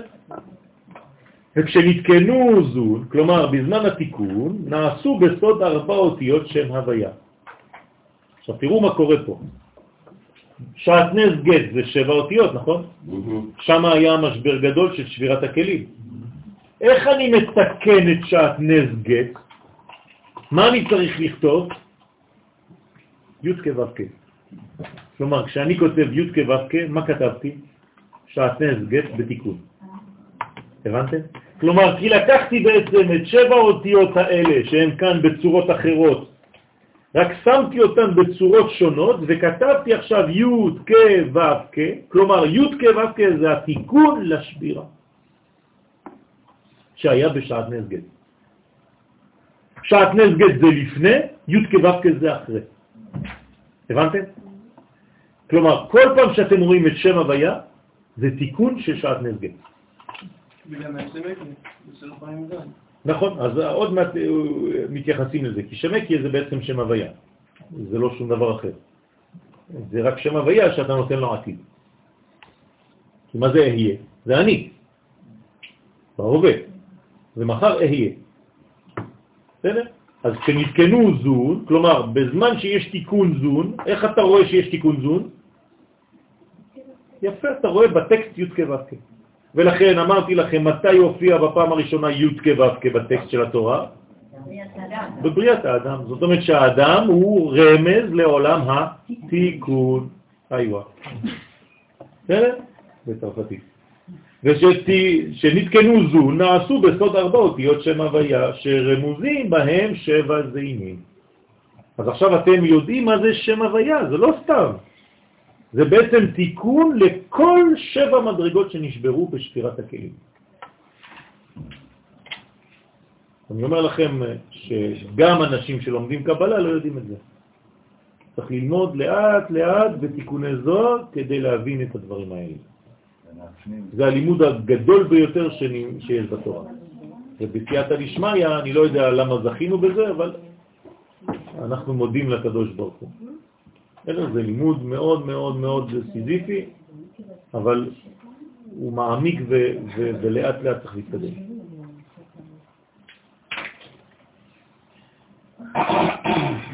ואומר, אבל ארבע אותיות הוויה,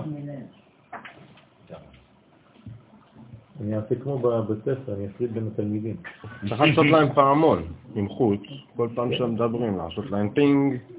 ואמר, אבל ארבע אותיות הוויה לא צריכים תגים. אז למה עכשיו לא צריך תגים באותיות הוויה? הרי אותיות הוויה, כן, זה כבר מתוקן. אינן צריכות ג' תגים, כמו שהאותיות שעטנז גט. אז כמה תגים הן צריכות? על ה' יש אחת, על ו' אין בכלל, על י' יש אחת. יפה, אז עכשיו צריך להבין למה ולמה, אבל אין כבר שלושה. כלומר, זה כבר רמז לתיקון. פחות תגים, יותר תיקון. הבנתם? יותר אנטנות, פחות קליטה. כשיש לך גג מלא אנטנות, זאת אומרת שיש בעיה שם בקליטה. רגע, תגים זה אנטנות, כן, אין נכון? מרכז קליטה. תגים ואנטנות זה אותו דבר, נכון? נכון, לא, זה אנטנות זה לא קיים, זה אני לא, עכשיו אמרתי. בסדר, לא, לא, אבל- אז למה פחות תגים יותר תיקון? כי עשינו יותר תיקון. יפה, אה, זה מראה אוקיי. על יותר תיקון. בסדר. אז אני צריך זה פחות שהשלמנו אנטנות, כבר נכון, יותר. נכון. אוקיי, קשה. לפי דעינון עטבן, יתקרון תגין, כי אלו ארבע אותיות בעצם רומזות על תיקון התגים שלהם, שמורה על הערת האורות בקלים שלהם. כלומר, עכשיו, איפה נכנסו האורות? בתוך הכלים. לכן אני כבר לא צריך יותר מדי אנטנות. אז אני מוריד במינון של האנטנות. היו צריכים לי שלוש אנטנות, עכשיו אנטנה אחת מספיקה. כגב נדע, כאין זה י' כ' ו' כ', הנה. שהן ד' אותיות, הוויה בדמות תגין. איך י"ק צריכים אנטנה אחת? בסדר? איך ייתכן? אז בוא נראה, כי זה לא שם של מי שהוא, כמו שאתה חושב. לא, איך האותיות י"ק, זה מה שאני אומר לך. כי- אתה חושב שזה שם של מישהו. לא, אז למה אתה שואל את השאלה הזאת? כי, כדי לעשות את התגים, אנחנו עד עכשיו אמרנו שזה כאילו, זה, יש, יש שני תגים בעצם. יש את הזין, שזה החיבור של י' ו', והג' אותיות, שזה ה'. כן. זאת אומרת שהי' והה' הם כבר בעצמם אותיות של תגים. אך איך ייתכן ששני שני האותיות האלו צריכות עוד בנוסף תג? נכון, אז זה מה שאנחנו רוצים לראות. כלומר, שם הוויה זה בעצם עולם התיקון. כלומר, הוא מוסיף תיקון, הוא לא משאיר את העולם ריק, כל הזמן דואג שיבוא אור. אוקיי, אז בואו נשאל את השאלה ההפוכה. איך ייתכן שו' לא צריך? אז זהו, זה מה שאנחנו צריכים לראות. כן, כי כנראה שהוו היא עצמה אנטנה. אז אנטנה לא צריכה אנטנה. בסדר? נראה, נראה, לאט לאט. הנה, לאל אמר שהתגים תלויים במחשבה, נכון? ולא פירש באיזו מחשבה. מה, מה זה צריך מחשבה? איפה זה המחשבה? איזו מחשבה? לכן הוסיף כאן ואמר, כי תגים תליין במחשבה דליבה ומוחה. כלומר, מהי המחשבה שצריכים בעצם התגים, כן, שהם תלויים בהם? זה בעצם המחשבה של הלב ושל המוח. זה שני סוגים של מחשבה, מוח ולב. אנחנו לא חושבים רק, המחשבה היא לא רק במוח, כפי שאנחנו חושבים, אלא הלב גם כן חושב ומבין, וליבו יבין ושב ורפא לו. הם הם התולדה של החיבור של שניהם. כן. לכן, התגים תלויים במחשבה של המוח ושל הלב, שהם סוד חוכמה ובינה. חוכמה ובינה, כי התגים שורשם בגר דאימה, שהם חוכמה ובינה.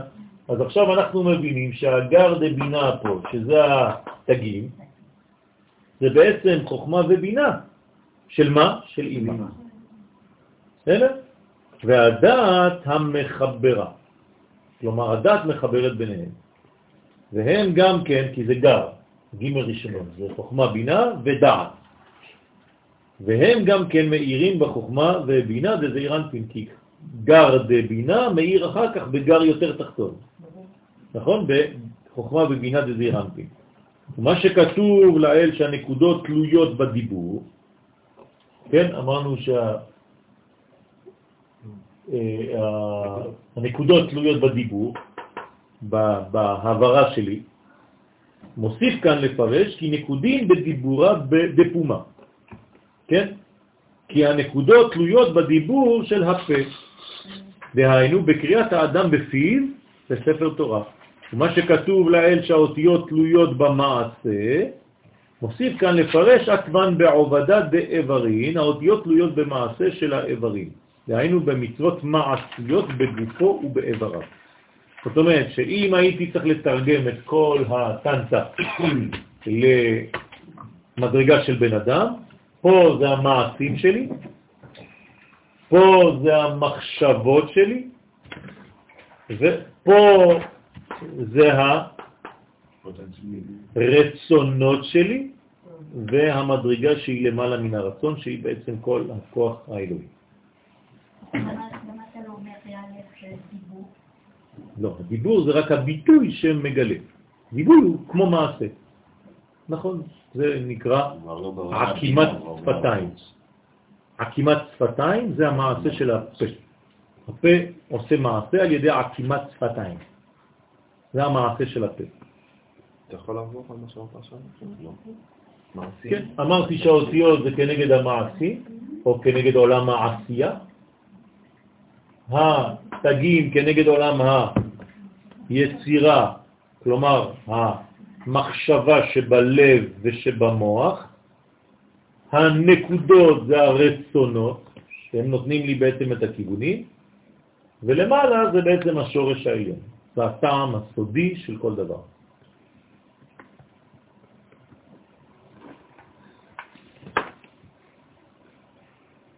הנה עד עתה עסק בתגים, בנקודות ובאותיות, ועתה מחליף את התגים בטעמים. כן, וה... מה זה ראשי תיבות? בעצם ככה צריך להתפלל? לא, זה לא ראשי תיבות. בעצם ככה צריך להתפלל? מה זאת אומרת ככה צריך להתפלל? ככל שאתה מוסיף... כן, ככל שאתה מוסיף כוונות בתפילה שלך, בוודאי אתה יכול להוסיף כוונות גם כי כאלה. אחרת זה רק אה, עקימות הפה, נכון, רק נכון, באותיות וזה. כמובן שההתחלה זה קודם כל להבין את מה שאתה קורא. אחר כך אם אתה, יש לך גם זמן ויכולת להוסיף אה, כוונות, זה בלי סוף. אין בן אדם, אין שני בני אדם שמכוונים אותם כוונות, אין דבר כזה. וגם אתה, כל תפילה לא יכול לכוון אותו דבר.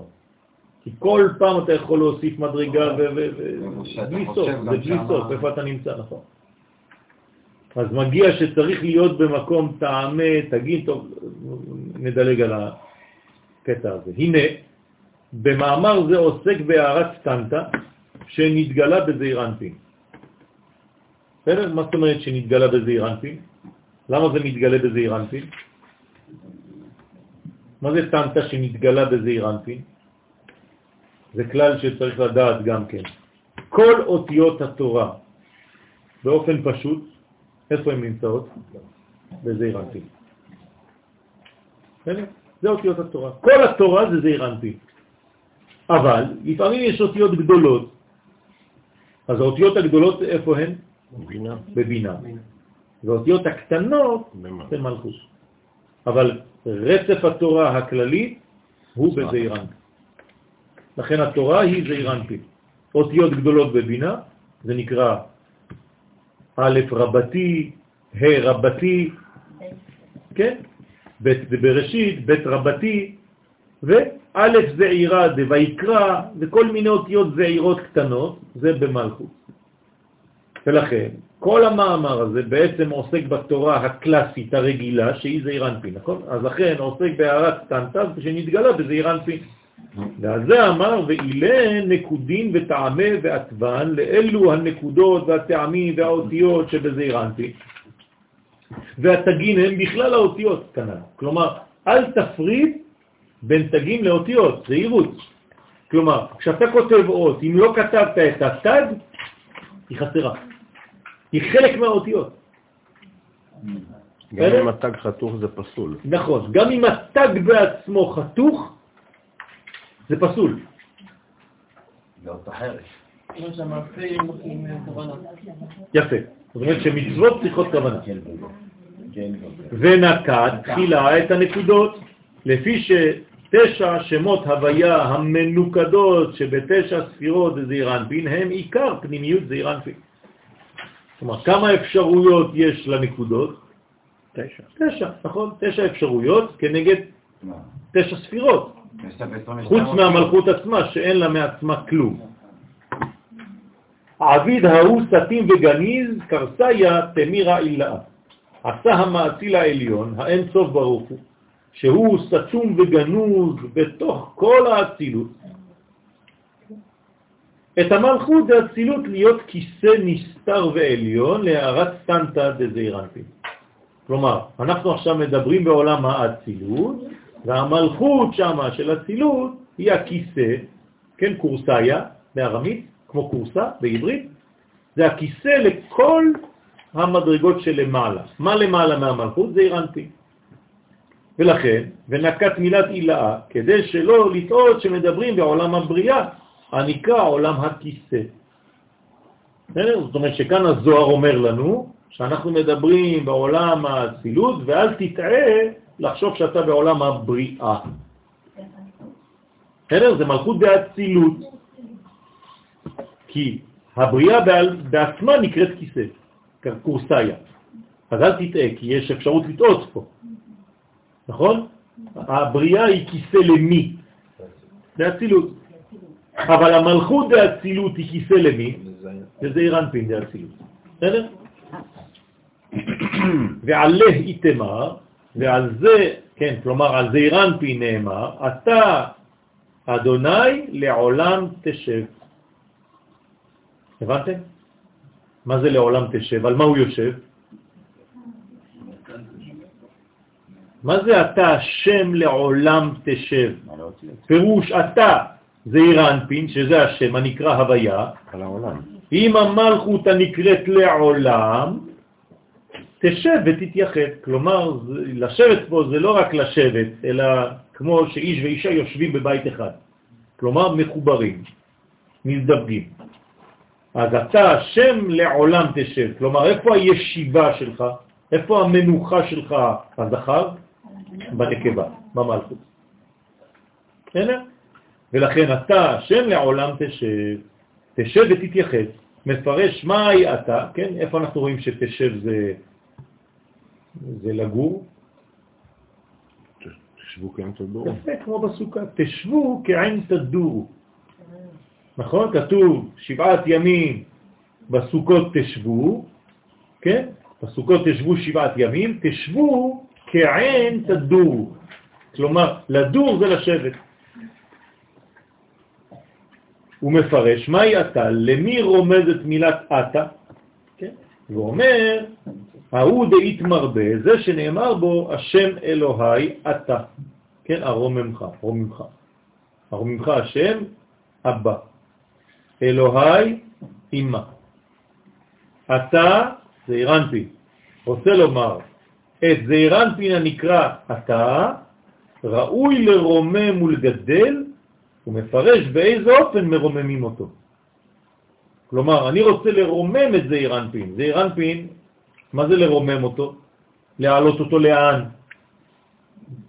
יותר גבוה ממנו, אז מה יש למעלה מזעיר אנפין? חוכמה ובינה. חוכמה ובינה.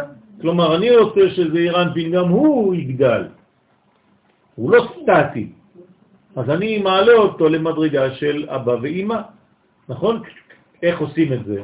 זה מה שקורה לנו בחיים, נכון? אני ילד של אבא ואימא שלי, ובסופו של דבר אני גדל ומתחתן והופך להיות אני בעצמי, אבא ואימא. מה זה אומר? סבא זה עוד יותר גבוה, נכון? נכון, זה ישראל סבא ותבונה. זאת אומרת, כל הדימויים שיש לנו בעולם הזה, זה בעצם מה שקורה באותיות, זה מה שקורה בכל המדרגות העליונות שם. כן, סליחה? אנחנו רק הענפים של השורשים העליונים האלה. ואמר, בההוא דאית מרבה, בזה שנאמר בו, רום ידהו נשא. רוצה לומר, על ידי הרמת והגבהת הידיים בסוד נשיאת כפיים אצל הכהנים, כשהם מרימים את הידיים, על ידי זה הכהנים ממשיכים ומכניסים בזעיר אנפין את סוד האורות המקיפים דאבא. בסדר? זאת אומרת שברכת כהנים זה בעצם נתינת מוחין דאבא לקהל, לעם ישראל, למדרגות התחתונות יותר.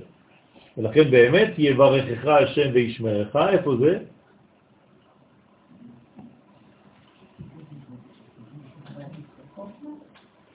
אה. איפה זה נמצא? על מה צריך לכוון שם? יש הרי שלוש, נכון? שלוש מדרגות. יש יברכך השם וישמרך, יאר השם פניו אליך ויחונקה, יישא השם פניו אליך וישם לך שלום.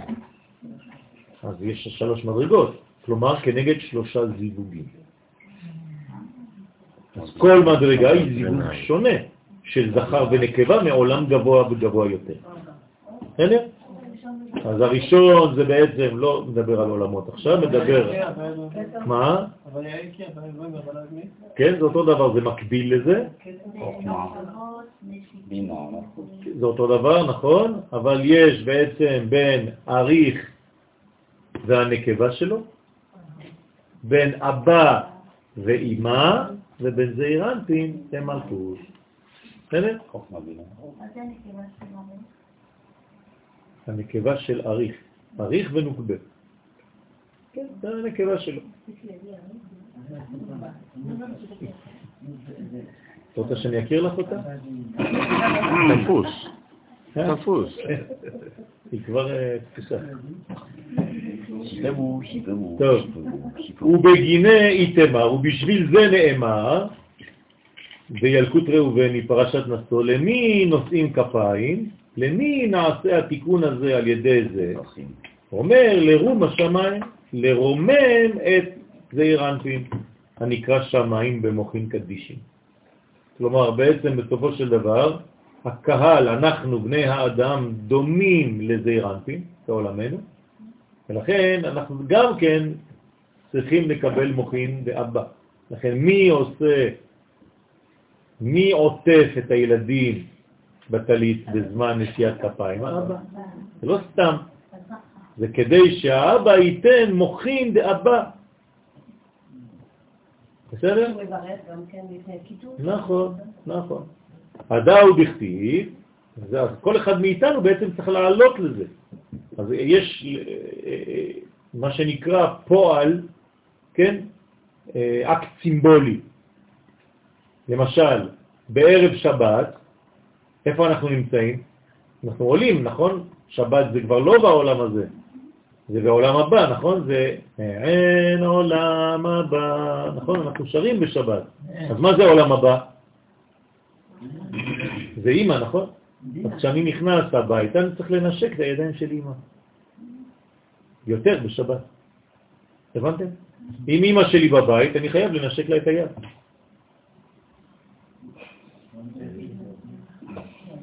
זה, זה אקט סימבולי של הדבר הזה. בסדר? וכמובן, הידיים של אבא, שזה עוד מדרגה. ידיים שלנו, כן, בטח, של אימא. הדאו דכתיב, זה שכתוב, רום ידהו נשא, על ידי הרמת ידיים בנשיאת כפיים, מתנשא ומתרומם זעיר אנפין. דרך אגב, מה שאני אומר לכם פה זה, זה, זה הלכה קבלית. זה לא סתם איזה מין מנהג. אריזל אומר, ככה, צריך לעשות. חובה. ינשק ידי אמו. ומה הניעו, ומה שמו של זעירנפין בגדלות? כלומר, איך קוראים לזעירנפין כשהוא גדל, כשהוא נעשה גדול? הוא מחליף שם, נכון? כלומר, מחליף גילוי. אז קוראים לו י' כ' ו' כ', אבל עם א'. כלומר, הוא גילה את האלף שבפנים. נכון? זה שם מה? כנגד עשר ספירות של הגדלות שלו. כלומר, כמה אותיות יש בי' כ' ו' כ' ככה? עשר. עשר, יפה. כלומר, זעיר אנפין לפני שהוא עשר, כמה הוא? לא. לא. שש. שש, אמרנו תמיד זעיר אנפין לפני שהוא בגדלות, הוא נקרא בן וק. כלומר ו' קצוות, כלומר הוא בן שש נקודות, בן שש קצוות. וכשהוא גדל הוא הופך להיות עשר. אז אומרים לו, אתה עשר. כן? הייתי בחתונה שלשום. אז אני שואל את אשתי, באיזה שולחן אנחנו? היא אומרת לי עשר.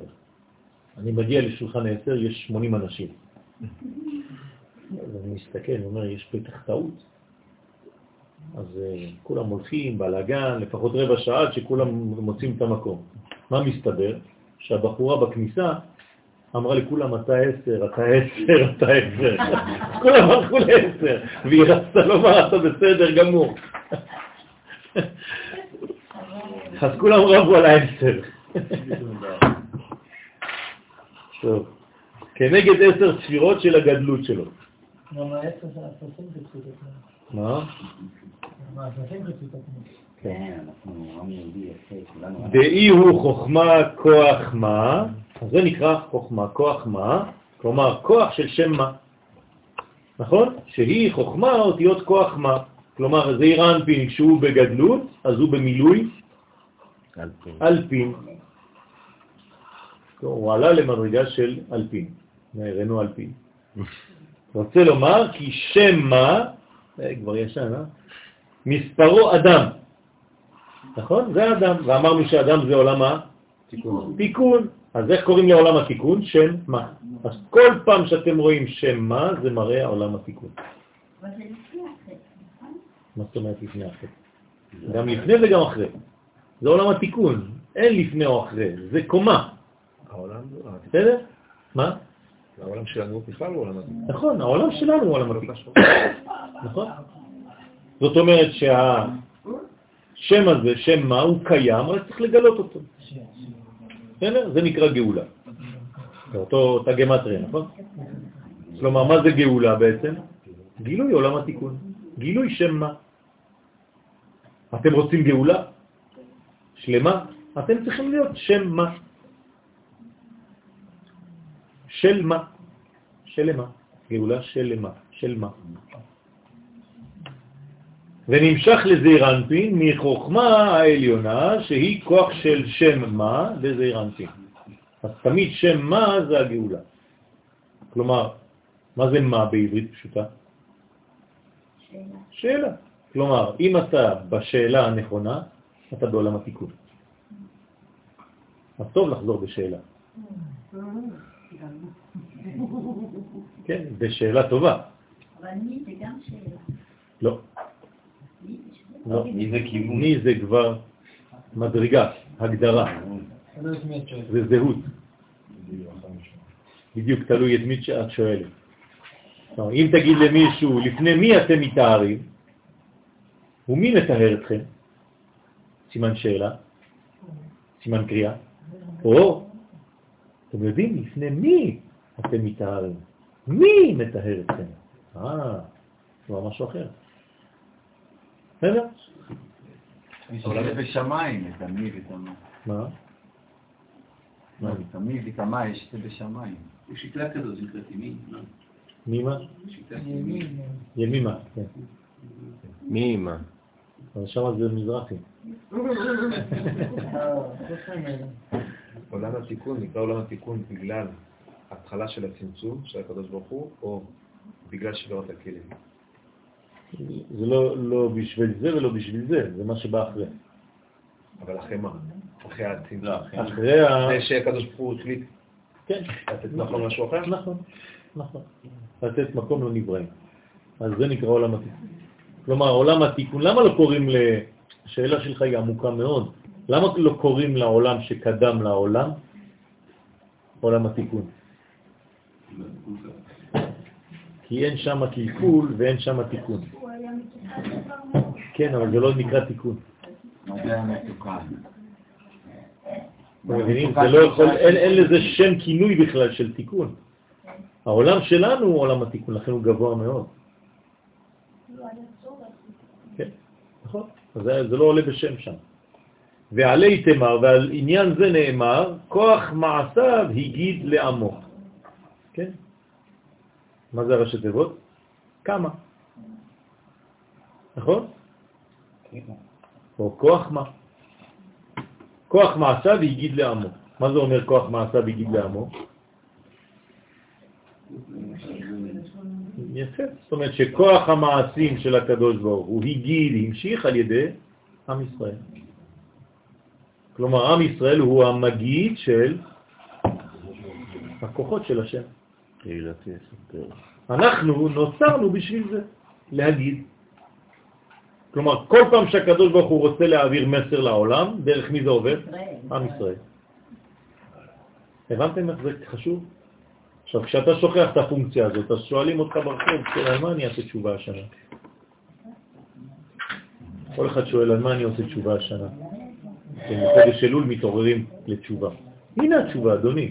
תחזור קודם כל להיות עם ישראל שעושה את הכוח של ההגדה הזאת. באמירות. הכל.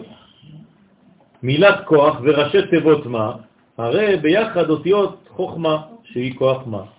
ואמר עוד, והי הוא כוח פרקים די דין דמלכה אילאה. כנגד כוח שמקבל זה אירנפינים מן החוכמה, הם כ"ח פרקים של הידיים של המלך העליון שהוא זעירנפין. כלומר, כמה פרקים יש בידיים? 28, נכון? 14 פה, כן? 14 פרקים, 1, 2, 3, 4, 5, 6, 7, 8, 9, 10, 11, 12, 13, 14, כפול 2, 28. כוח מעשיו הגיד, המשיך על ידי עם ישראל. כלומר, אנחנו בעצם הידיים של הקדוש ברוך הוא. נכון. בסדר? אז לכן, והי הוא, אני חוזר על הקטע האחרון, ואמר עוד, והי הוא כ"ח פרקים, לכן הם 28 פרקים, בעידין של הידיים, דמלכה הילה של המלך העליון. כנגד כ"ח שמקבל זה אירנפין מן החוכמה. כלומר הוא מקבל כוח. כוח זה לתת בשתי ידיים. והם כ"ח פרקין של הידיים של המלך העליון, שהוא זעירנפין, כנודע שבכל אצבע יש ג' פרקין חוץ מן האגודל, שיש בו רק שני פרקים. זה גם צריך לשאול למה. למה לאגודל יש רק שניים, ולכל שאר האצבעות יש שלושה פרקים. הבן איש חי מדבר על זה בדיוק בפרשת השבוע האחרונה. אז מה הוא אומר? זה אומר שהמודל הוא אה, יכול לאחוז בצורה כזאת שהוא מאחד את הכל. אז זה לא עונה למה יש לו שני פרקים. אה, לא, על השתי פרקים הוא לא. זה, זה האגודל עצמו, אבל למה יש לו שני פרקים? מה זה פחות תיקון? יש תיקון בכלל? חלק עליון וחלק תחתון. כלומר, האגודל זה כתר. אתם יודעים שאנחנו צריכים תמיד לחסות את האגודל. כן. גם בתחנון וגם. בהבדלה, ובכל מקום לא מגלים את הכתר. הכתר יתגלה רק לעתיד לבוא. אז זה יהיה ככה. בינתיים אנחנו ככה. לא לתת אגרוף ככה, כן? כי אתם שוברים את האגודה. זה צריך להיזהר. אגרוף צריך לתת בחוץ. בסדר? עכשיו, השניים זה בגלל שהכתר בנוי מעתיק ומעריך. כלומר, יש לו את החלק העליון ששייך לעולמות העליוניים, ויש לו את החלק התחתון, כן, הפוך פה, זה העליון וזה התחתון, כן, ששייך לעולמות הנמוכים שלנו. בסדר? זה נקרא דעת עליון ודעת תחתון. בסדר? סליחה? נכון, לכן הוא יכול להיות פנים בפנים, וכולם רק אחור באחור, או פנים באחור. בסדר? תבדקו. הרי חמש אצבעות, דרך אגב, זה הכוח המתנגד להכל, ובזכותו אפשר לעשות. כלומר, אם אני רוצה לאחוז במשהו, לא. אני לא יכול לאחוז עם היד לבד, אם אין לי את האגודל. והאגודל בא ונותן כוח נגדי, שהוא נותן לי את האפשרות לאחוז. כלומר, כדי להשיג משהו בעולם הזה, צריך כל הזמן כוח של נגד. תורת הרבולוציה זה מה שאומרים. תמיד הדברים צריך שאומרים. לעבור מתורת האבולוציה לתורת הרבולוציה. ברזולוציה כן. גבוהה. נכון. סליחה? צריך את השני הפכים. צריך את ה... כן, ברגע שיש אה, אחד זה מספיק. כי הוא ההפך כבר. של השני.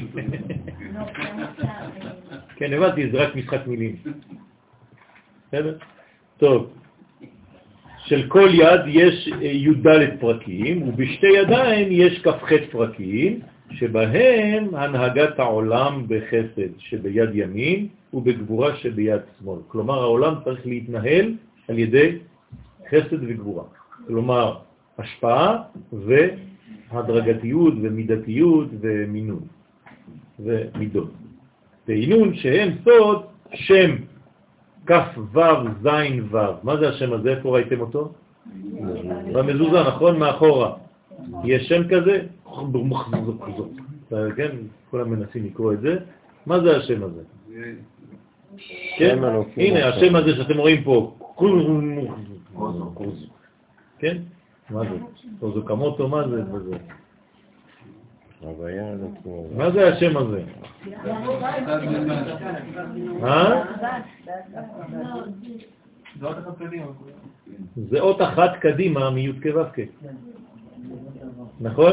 ומה זה במו... יפה, אותו דבר בשם אלוהים. כלומר, זה שם אחד אח קדימה, אחרי י' כו' ועוד שם אחד קדימה אחרי שם אלוהים. מה זה העניין הזה? זאת אומרת, פנים ואחור, בפנים יש לך את השם הוויה ושם אלוהים, ובאחור יש לך בעצם את מה שקודם. ולכן פנים ואחור זה בעצם הבניין. אז זה המזוזה, מזוזה מה היא עושה? זה ספר תורה בבית. נכון? זה מיני ספר תורה. ולכן צריך לכתוב, כי זה העיקר של כל התורה במזוזה. מה יש במזוזה? שמה והיה עם שמוע. שמה זה אומר? מה זה שמה? יפה, עול מלכות שמיים. ומה זה והיה עם שמוע? כל מצוות.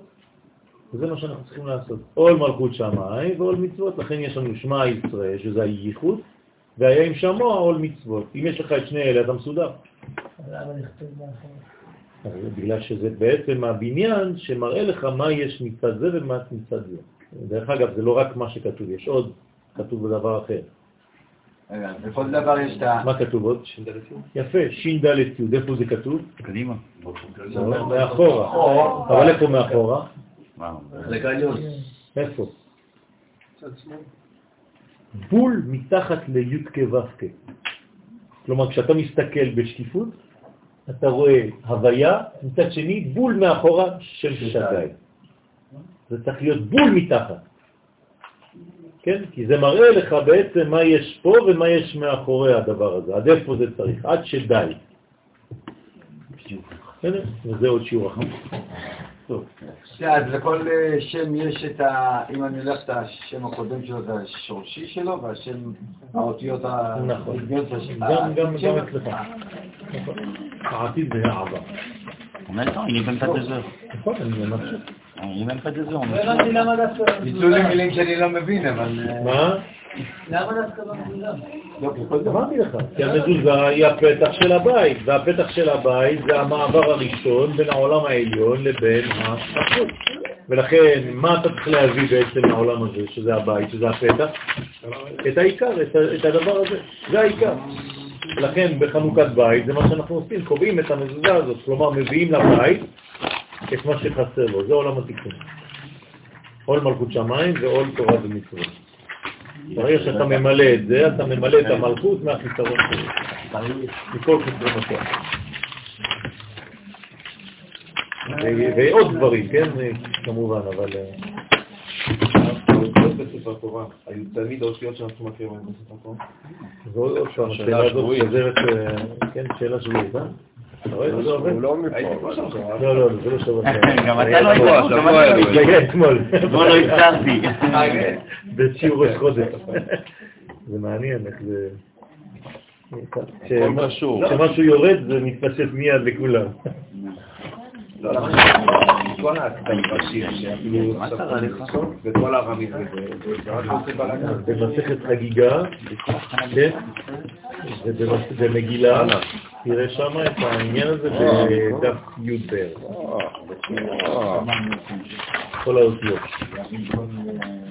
איך זה היה כתוב, אם זה היה כתוב ככה, איך זה השתנה, ואם זה השתנה.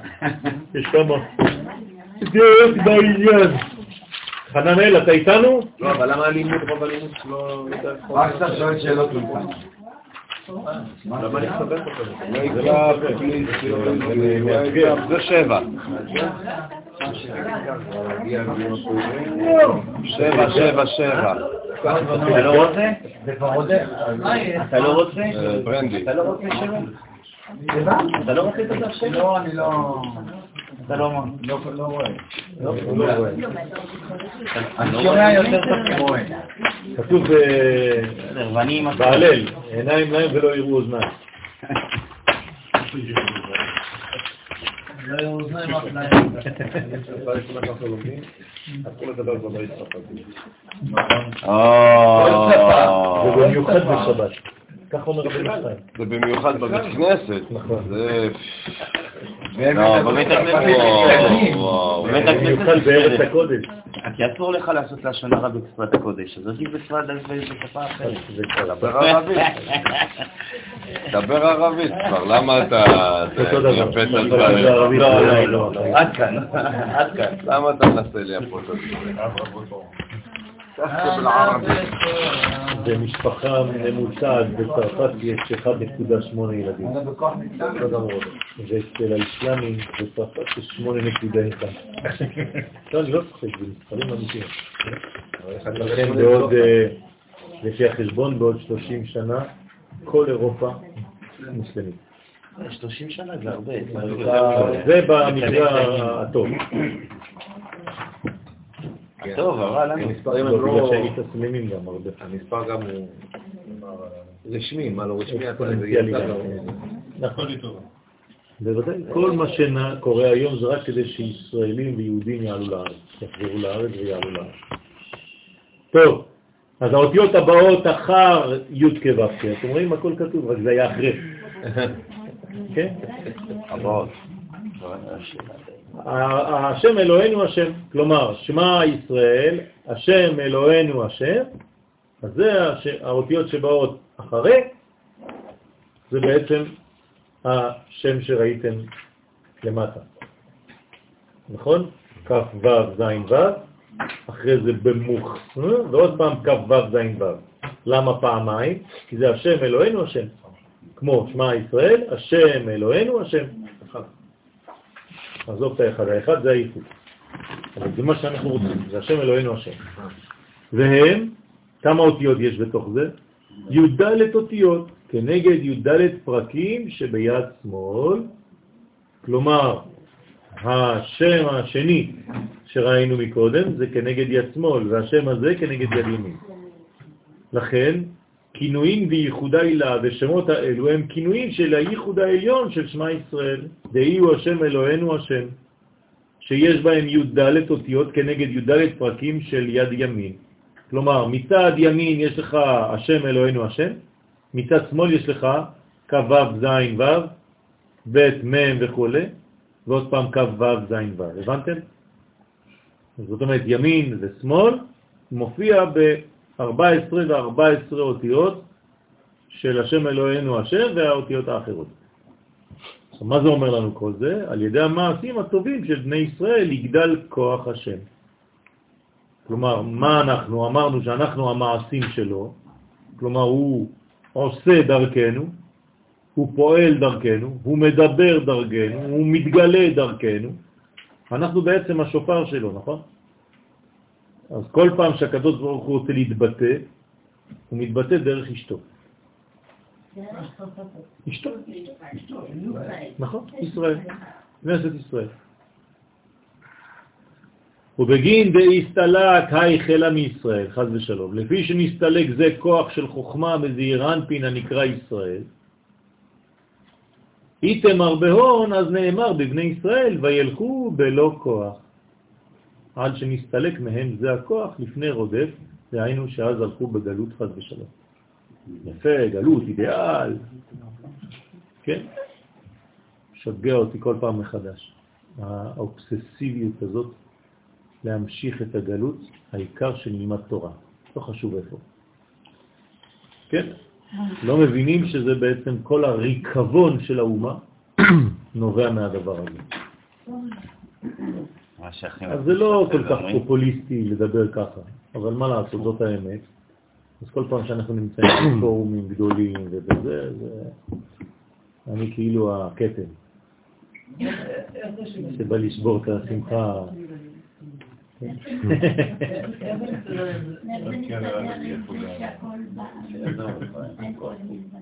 מה? נימוס. עושה זה לטובה. זה הכל לטובה, רק שזה עובר דרך דברים שהם מבקשים ודורשים מאיתנו מעמד. כמו שנאמר, ובמים עזים נתיבה.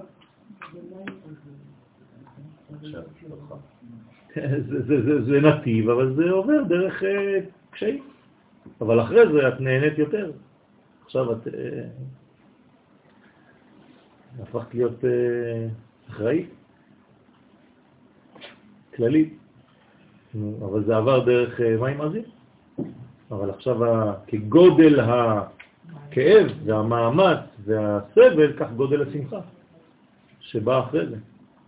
כגודל הגלות, כך גודל הגאולה. לית נהורה אלא מגו חשוכה, וכו' וכו'. חננאל, מה הייתה שאלתך? שמותר מותר לצאת מהארץ בשם... בשם מה? שלושה דברים. אבל אף לא. ובתנאי לא, שיחזור. לא, לא. לא, בקטנה. כן, בקטנה. זה לא מסתדר. בוקר טוב, זה סליחה. לא מסתדר.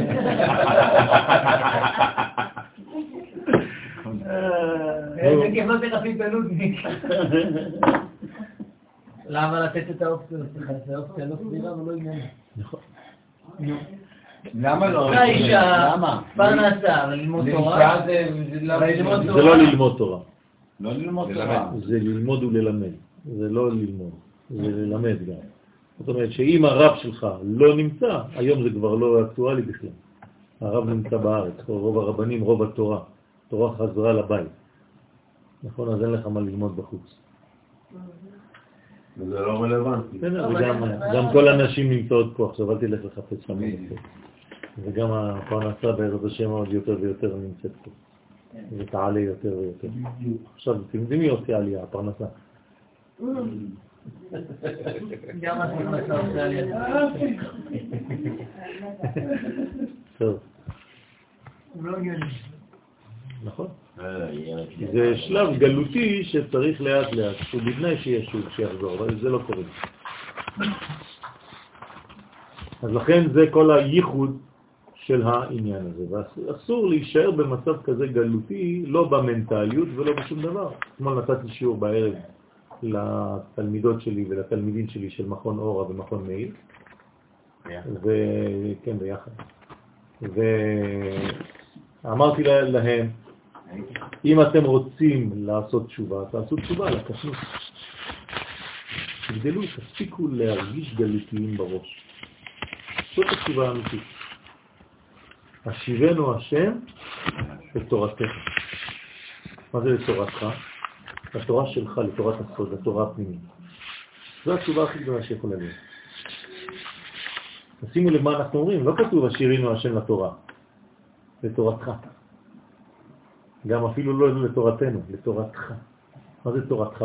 יש הבדל בין התורה לבין תורתך? כן, זה תורת הסוד. זו התשובה הכי גדולה. אבל גם זה מסוכן. מה? זה הם יכולים ללמוד. לא. כן, זה אור. אור, לא. אור, זוהר. זה הזוהר, זה האור.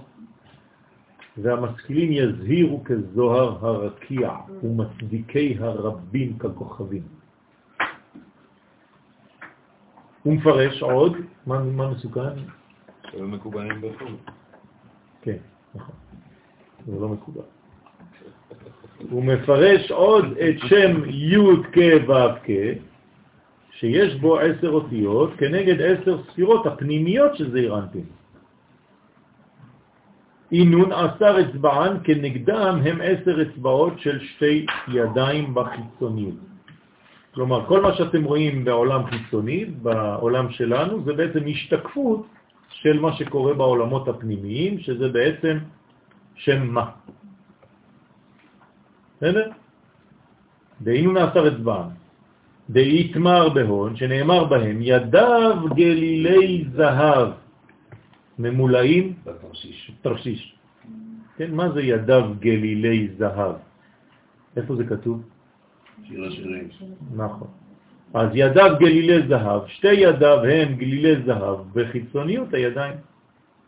למה בחיצוניות הידיים? חיצוניות זאת אומרת הידיים הגשמיות, בעולם של גילוי. זה ידיים, נכון? למה גלילי זהב? למה דווקא זהב? יפה. וגבורה זה בחוץ או בפנים? בחוץ, המידות. בחוץ זה המידה, נכון? זה הגבול. תמיד זהב זה בחוץ. אם אתה רוצה לזכור, אז תזכור מה שהזוהר אומר. זהב זה זה, הב. תביא לי, תן לי. זה 14 בגימטריה. כן, נכון, נכון, נכון. אז ידיו גלילי זהב, כן, בגמטריה 14, יפה. אז זה בעצם גלילי זהב, כי העולם שלנו הוא עולם של עיגולים, גלילי זהב. כלומר, העולם החיצוני הוא עיגול והוא מלכות, והוא זהב, כלומר רצון לקבל. זה הב, זה תביא, הווה לי. שבהם מתגלות, כן, איך אומרים, איך, איך אומרת אה, הווה לי בנים, ואם אין, מתה. אנוכי, מה זה אומר? מי אומר את זה? רחל, נכון? המלכות. אז היא הווה לי בנים. ואם אין, מה זה ואם אין? לא. אם היא לא מקבלת, אין לה היא לא מקבלת. כלומר, אם אתה רוצה להישאר במדרגה של עין, אז אין כבר שייכות לאנוכי. מי זה אנוכי? מתן תורה. מתה אנוכי. כלומר, זה מתה היסטוריה. שהוא נראה הוא אומר אני כן, אני. נכון. התחת. אלוהים. כן, הכל קודים שם, מדברים בקודים. אנחנו סתם מפרשים את זה ככה. הכל קודים. הכל צופן. איזה, איזה, איזה כיף זה להיות בעל ואישה ככה, מדברים בקודים. נכון? אז שכולם יהיו על, על אותו גל, אם לא זה בלגן שלם. זה גלילי זהב. טוב, אז לכן גלילי זהב בחיצוניות הידיים, שבהם מתגלות הגבורות הנקראות זהב. דיבהון כ"ח פרקים, כי יש בשתי ידיים כ"ח פרקים כנ"ל. בעינון כ"ח עטבן דעובדה דבראשית, שכנגדן הם כ"ח אותיות של מעשה בראשית. כלומר, בכל מעשה בראשית כמה אותיות יש? 28. איך יש 28? עם כל ה... כל אותיות, הנה אינסופיות. אה? עם כל הווריאציה? כ"ב ועוד. אבל אפשר. זה גם 21 ועוד 7. לא, אבל כ"ב זה תקרא, תקרא מה כתוב. מה זה אומר לי? בפסוק הראשון. כן, אבל מאיפה זה בא? יפה. הפסוק הראשון נושא בקרבו 28 אותיות. זהו, בראשית ברא אלוהים את השמיים ואת הארץ. שמניה או עשרים אותיות. תהיינו כ"ח אותיות בפסוק הראשון שבתורה, שבהם רמוזות הנהגות העולם בחסד ובגבורה שהם סוד שתי הידיים. זאת אומרת שאם אתה רוצה, כל התורה כולה כתובה רק בפסוק הראשון, ב-28 אותיות. ולכן, איך זה נקרא? בכוח מעשיו, כן, כוח מעשיו, זה הכוח של המעשים. ולמה הגיד לעמו? כי מי קיבל את התורה? ישראל. ואתה חוזר, ולא רק זה, אלא הגיד לעמו, זאת אומרת שהגילוי שלו, ההופעה, הבריאה, עוברת דרך ישראל, בשביל ישראל. זה לא מתייחס לאומות העולם, יגיד לעמו והם כבר יעשו את השאר. לא, הוא הגיד לעמו כדי שעמו, זה מעביר דרך עמו לשאר האומות. כדי שהוא י- הם- הם יעשו לשאר, זאת אומרת, הם לא יעבירו, הם יעבירו לשאר האומות. אנחנו אמורים להעביר את מה שקיבלנו לשאר האומות. בסדר? אז אנחנו אמורים לשדר, כל ישראל מירושלים, שידור של תורה אוניברסלית. ברגע שנהפוך להיות אוניברסלי, שנבין ונחזור לפונקציה האמיתית שלנו, כן, אז זה נקרא עולם התיקון. ואתה חוזר לבאר את הפסוק, השם אלוהי, אתה ארום ממך. הנזכר להם. ואמר, ובגינדה, בשביל זה נאמר, השם אלוהי אתה. הוא מפרש, ומהי אתה? מה זה אתה? השם אלוהי, בסדר, אני יודע, אז מה אתה חוזר אתה? אז מי זה? אם אתה אומר השם אלוהי, אני מבין שזה אתה, נכון? למי ראוי לקרות אתה? ואמר, ההוא דאיתם הרבה, זה שנאמר בו, דהיינו זעירנטי, נכון כיסאך מאז, מעולם אתה. בלגן שלם. מה זה נכון כיסאך מאז מעולם אתה?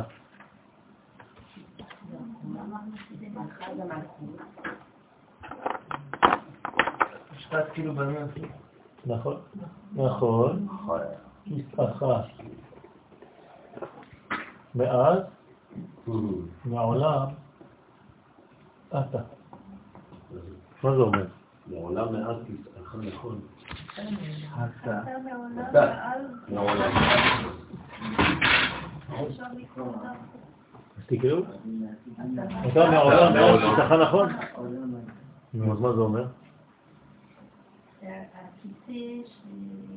נכון זה הוויה, נכון זה הוויה. הכיסא שזה המלכות, אני הפכתי לך את האותיות. הכיסא שלו. אל תיכנסו לסוד, קודם כל. תמיד. מאז שהכיסא שלך נכון? אתה מעולם. לא, זה לא הפשט. יפה מאוד, איך? יפה מאוד. מאז, רק ברגע שאמרנו היינו מסוגלים לומר שירה, אז ישיר משה, אז רק זה נכון כיסאך מאז. למרות שאתה מעולם אתה. הוא יושב באמצע. כלומר, למרות שמעולם אתה, נכון כיסאך רק מאז ישיר משה. הבנתם את הפסוק עכשיו? כלומר, רק כשאני מסוגל לומר לו שירה, רק אני מסוגל לעשות לו כיסא, אז הוא נכון כיסאך. מה זה נכון בעברית?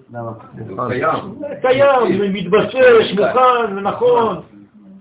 למרות שמעולם אתה, זה לא משנה כלום. אתה תמיד היית, אתה תמיד תהיה, אבל בעולמנו, רק מאז. זה הכל. רק כשאתה מסוגל לומר שירה לקדוש ברוך הוא, אתה נותן לו כיסא. למרות שהוא לא צריך אותך, הוא מעולם. הכיסא למעשה זה בשבילנו, שאנחנו נבין זה בדיוק. כן. אני, כששמעתי את הדבר הזה בפעם הראשונה, בכיתי. אתם מקבלים את זה ככה. לא, לא, לא, זה אני לא יודע מה. פשוט צריך רגישות. אתה אומר שאנחנו יכולים מאוד. כן, ברוך השם. רגישות. ברוך השם. טוב, זה גם אומר שאנחנו משפיעים. בסדר. שמתיישבים. זה זה מה. אל תנסו עכשיו ל- מעולם כאילו לא, להשלים את מה לא. שהרגשתם, כאילו עכשיו תקעתי לכם איזה סכין, כל אחד מנסה מנסה להתנצל. לא, לא, אל תקרא. טוב, אני עזבו. עזבו, עזבו, זה בסדר. כשמתייחדים זון, בשני שמותיהם הוויה ועדני, שיש בהם חטא אותיות כמספר אז. זה מה שקרה באז. כלומר, ברגע שנאמר אז, זה בגלל שיש שמונה אותיות ששם הוויה ושם אדנות התחברו ביחד. ופה מופיע שם אדוני. כי כבר יש מי שמקבל, הוא אדון על מי שהוא. ככה זה גם הטעמים על הפסוק. בדיוק. ככה הטעמים גם על הפסוק. זאת אומרת, איך אתה קורא את זה? זה טעמים של תהילים, זה לא קריאה בתורה, אבל יש שם מונח, מונח, התנחתה. אומרת, נכון, פסחה מאז, למרות שמעולם אתה. הטעמים- הטעמים עושים ניקוד... אה, בסדר? בוודאי, בוודאי. זה כל הסוד, זה מה שלמדנו עכשיו. מי שיודע לקרוא לפי הטעמים, מבין, זה מה שאמרתי לכם קודם. הטעמים האלה. איך אומרים, מאז זה נקודה בזמן, ומעולם נכון, תמיד. נכון. אבל זה לא מעניין אותנו התמיד. נכון. כלומר, זה, זה שהתמיד נמצא זה נכון, זה, זה לא תלוי בי, זה סגולה. אבל בשבילי, מתי זה מתחיל? מאז ישיר משה ובני ישראל. אתה יכול להגיד שירה? אתה מסוגל לשיר? אתה מסוגל להודות לשם? וזה מ- מהרגע של היווצרות של אה, לא יחידים, אלא כעם. טוב. אז נמשך כוח מבינה הנקראת עולם, כלומר מהעולם אתה. נכון? אנחנו מקבלים את המדרגה ממדרגת הבינה. מה מה זאת אומרת? לזה הרנתי. זאת אומרת ש... זאת אומרת שלא זה העולם לפני- הזה, לא לפני זה אנחנו וזה העולם הבא. זאת אומרת שלא לפני זה אנחנו יכולים לראות את העולם? נכון, לא, לא, לא. לפני זה אתה לא מסוגל לראות את הקדוש ברוך הוא בעולם. אפשר עוד אתה פעם לקרוא את אפשר עוד פעם לקרוא את המשפט? כן. נכון כיסאך מאז מעולם אתה. כשמתייחדים זון בשני שמותיהם, הוויה ואדמי, שזה את, נכון? יש שמונה אותיות, בהוויה יש ארבע ובאדנות יש ארבע. אז נכון, אז זה א' ז', זה אחד ועוד שבע זה שמונה. אז רק ברגע שאתה מסוגל לחבר בין הוויה ואדמי, כלומר, שאתה מסוגל להביא לעולם שלך, על ידי מה? על ידי שירה, על ידי הודיה, על ידי פתחון פה, רק אז יש כיסא לקדוש ברוך הוא בעולם שלך, למרות שהוא נמצא למעלה מהעולם הזה, מעולם. כלומר מבינה. כלומר, אתה צריך להביא בעצם את המעולם אתה אומרת ש- לאז, לזמן. זאת אומרת ששוב, מבחינתנו, מבחינתנו אפשר למשוך מהעולם אך ורק מהרגע שאנחנו מגיעים לנקודת של אז. נכון. שאנחנו מייצרים את ה- את העניין הזה, נכון, כאילו כיסך מאז. נכון, אבל אנחנו מגיעים לאז? ואנחנו עושים את המעשה כדי? לגלות את מהו הכיסך. המעשה? לומר שירה. כלומר, לא, זה, לא, להודות, פשוט מאוד. לומר, כן. להודות לשם, לדעת, להכיר, בהכרה, בהפנמה, באמונה. בסדר? זה, זה, לא חשוב איך, תגידי את זה אחרי זה. כן. בסדר? אבל זה לא חייב להיות רק בפה, זה יכול להיות במעשים, זה יכול להיות בהנהגה, זה יכול להיות במחשבה, זה הכל. זה האז הזה. כן, אבל, אבל שם זה היה גם בכלליות, לא בפרט, ב- ב- באינדיבידואליות. מתי כל? אחד לעצמו. נכון. זה נכון, אלמנט של נכון, העם. אבל זה בסופו של דבר גם כן ב- ב- מגיע לפרט. ברור. אתה לא יכול להשאיר את זה רק. ברובד כללי של אומה. אז יש? משה ובני ישראל. בני ישראל, לא כתוב על ישיר משה ועם ישראל. הוא בני ישראל, בני ישראל זה כבר פרטים. בסדר? כי יש משה קודם, משה הוא כנגד כולם. מה? כן. גם כן, פרמטר. זאת שתדבר על משהו אחר, אבל נכון, יש את היד הגדולה. זה מה שאנחנו עכשיו מדברים עליו. בלי לצחוק עלייך? למה אני צוחק עלייך? לא, הם צוחקות. אפשר להגיד אז מה זה אומר אז? לא. כי אז בעברית זה גם עבר וגם עתיד. בינה. בינה. זה הווה מתמשך, זה בינה. בכל הדורות, בכל הזמנים. לכן זה נאמר בעתיד, אבל זה גם קונוטציה של עבר. כלומר, במקום להגיד אז שר משה, זאת אומרת זה הווה מתמשך.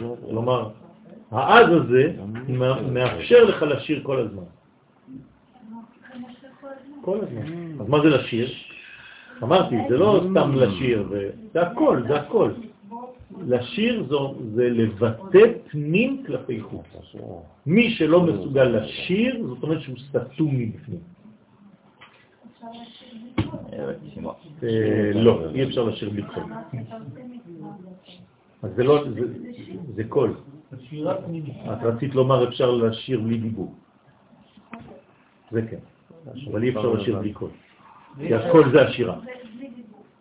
אי אפשר לשיר... זה גם דיבורים. זה גם- נכון, נכון, נכון.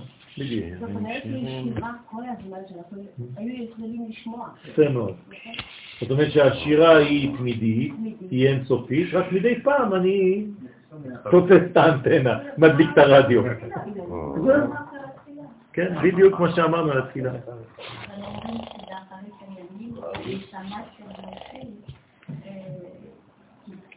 של ואז ישיר. נכון. בסדר, זה לא שהוא הפסיק לשיר, פשוט אנחנו לא שומעים. על ידי זה הוא נקרא אתה. כלומר, מה זה אתה עכשיו, לשון? אה. נוכח. אתה. הוא זה רחוק. נכון? למשל, איך אנחנו, איך אנחנו, תמיד בברכה, איך אנחנו מתחילים בברכה? ברור. ברוך אתה, נכון? השם, אלוהינו מלך העולם. למה אנחנו לא ממשיכים אלוהי?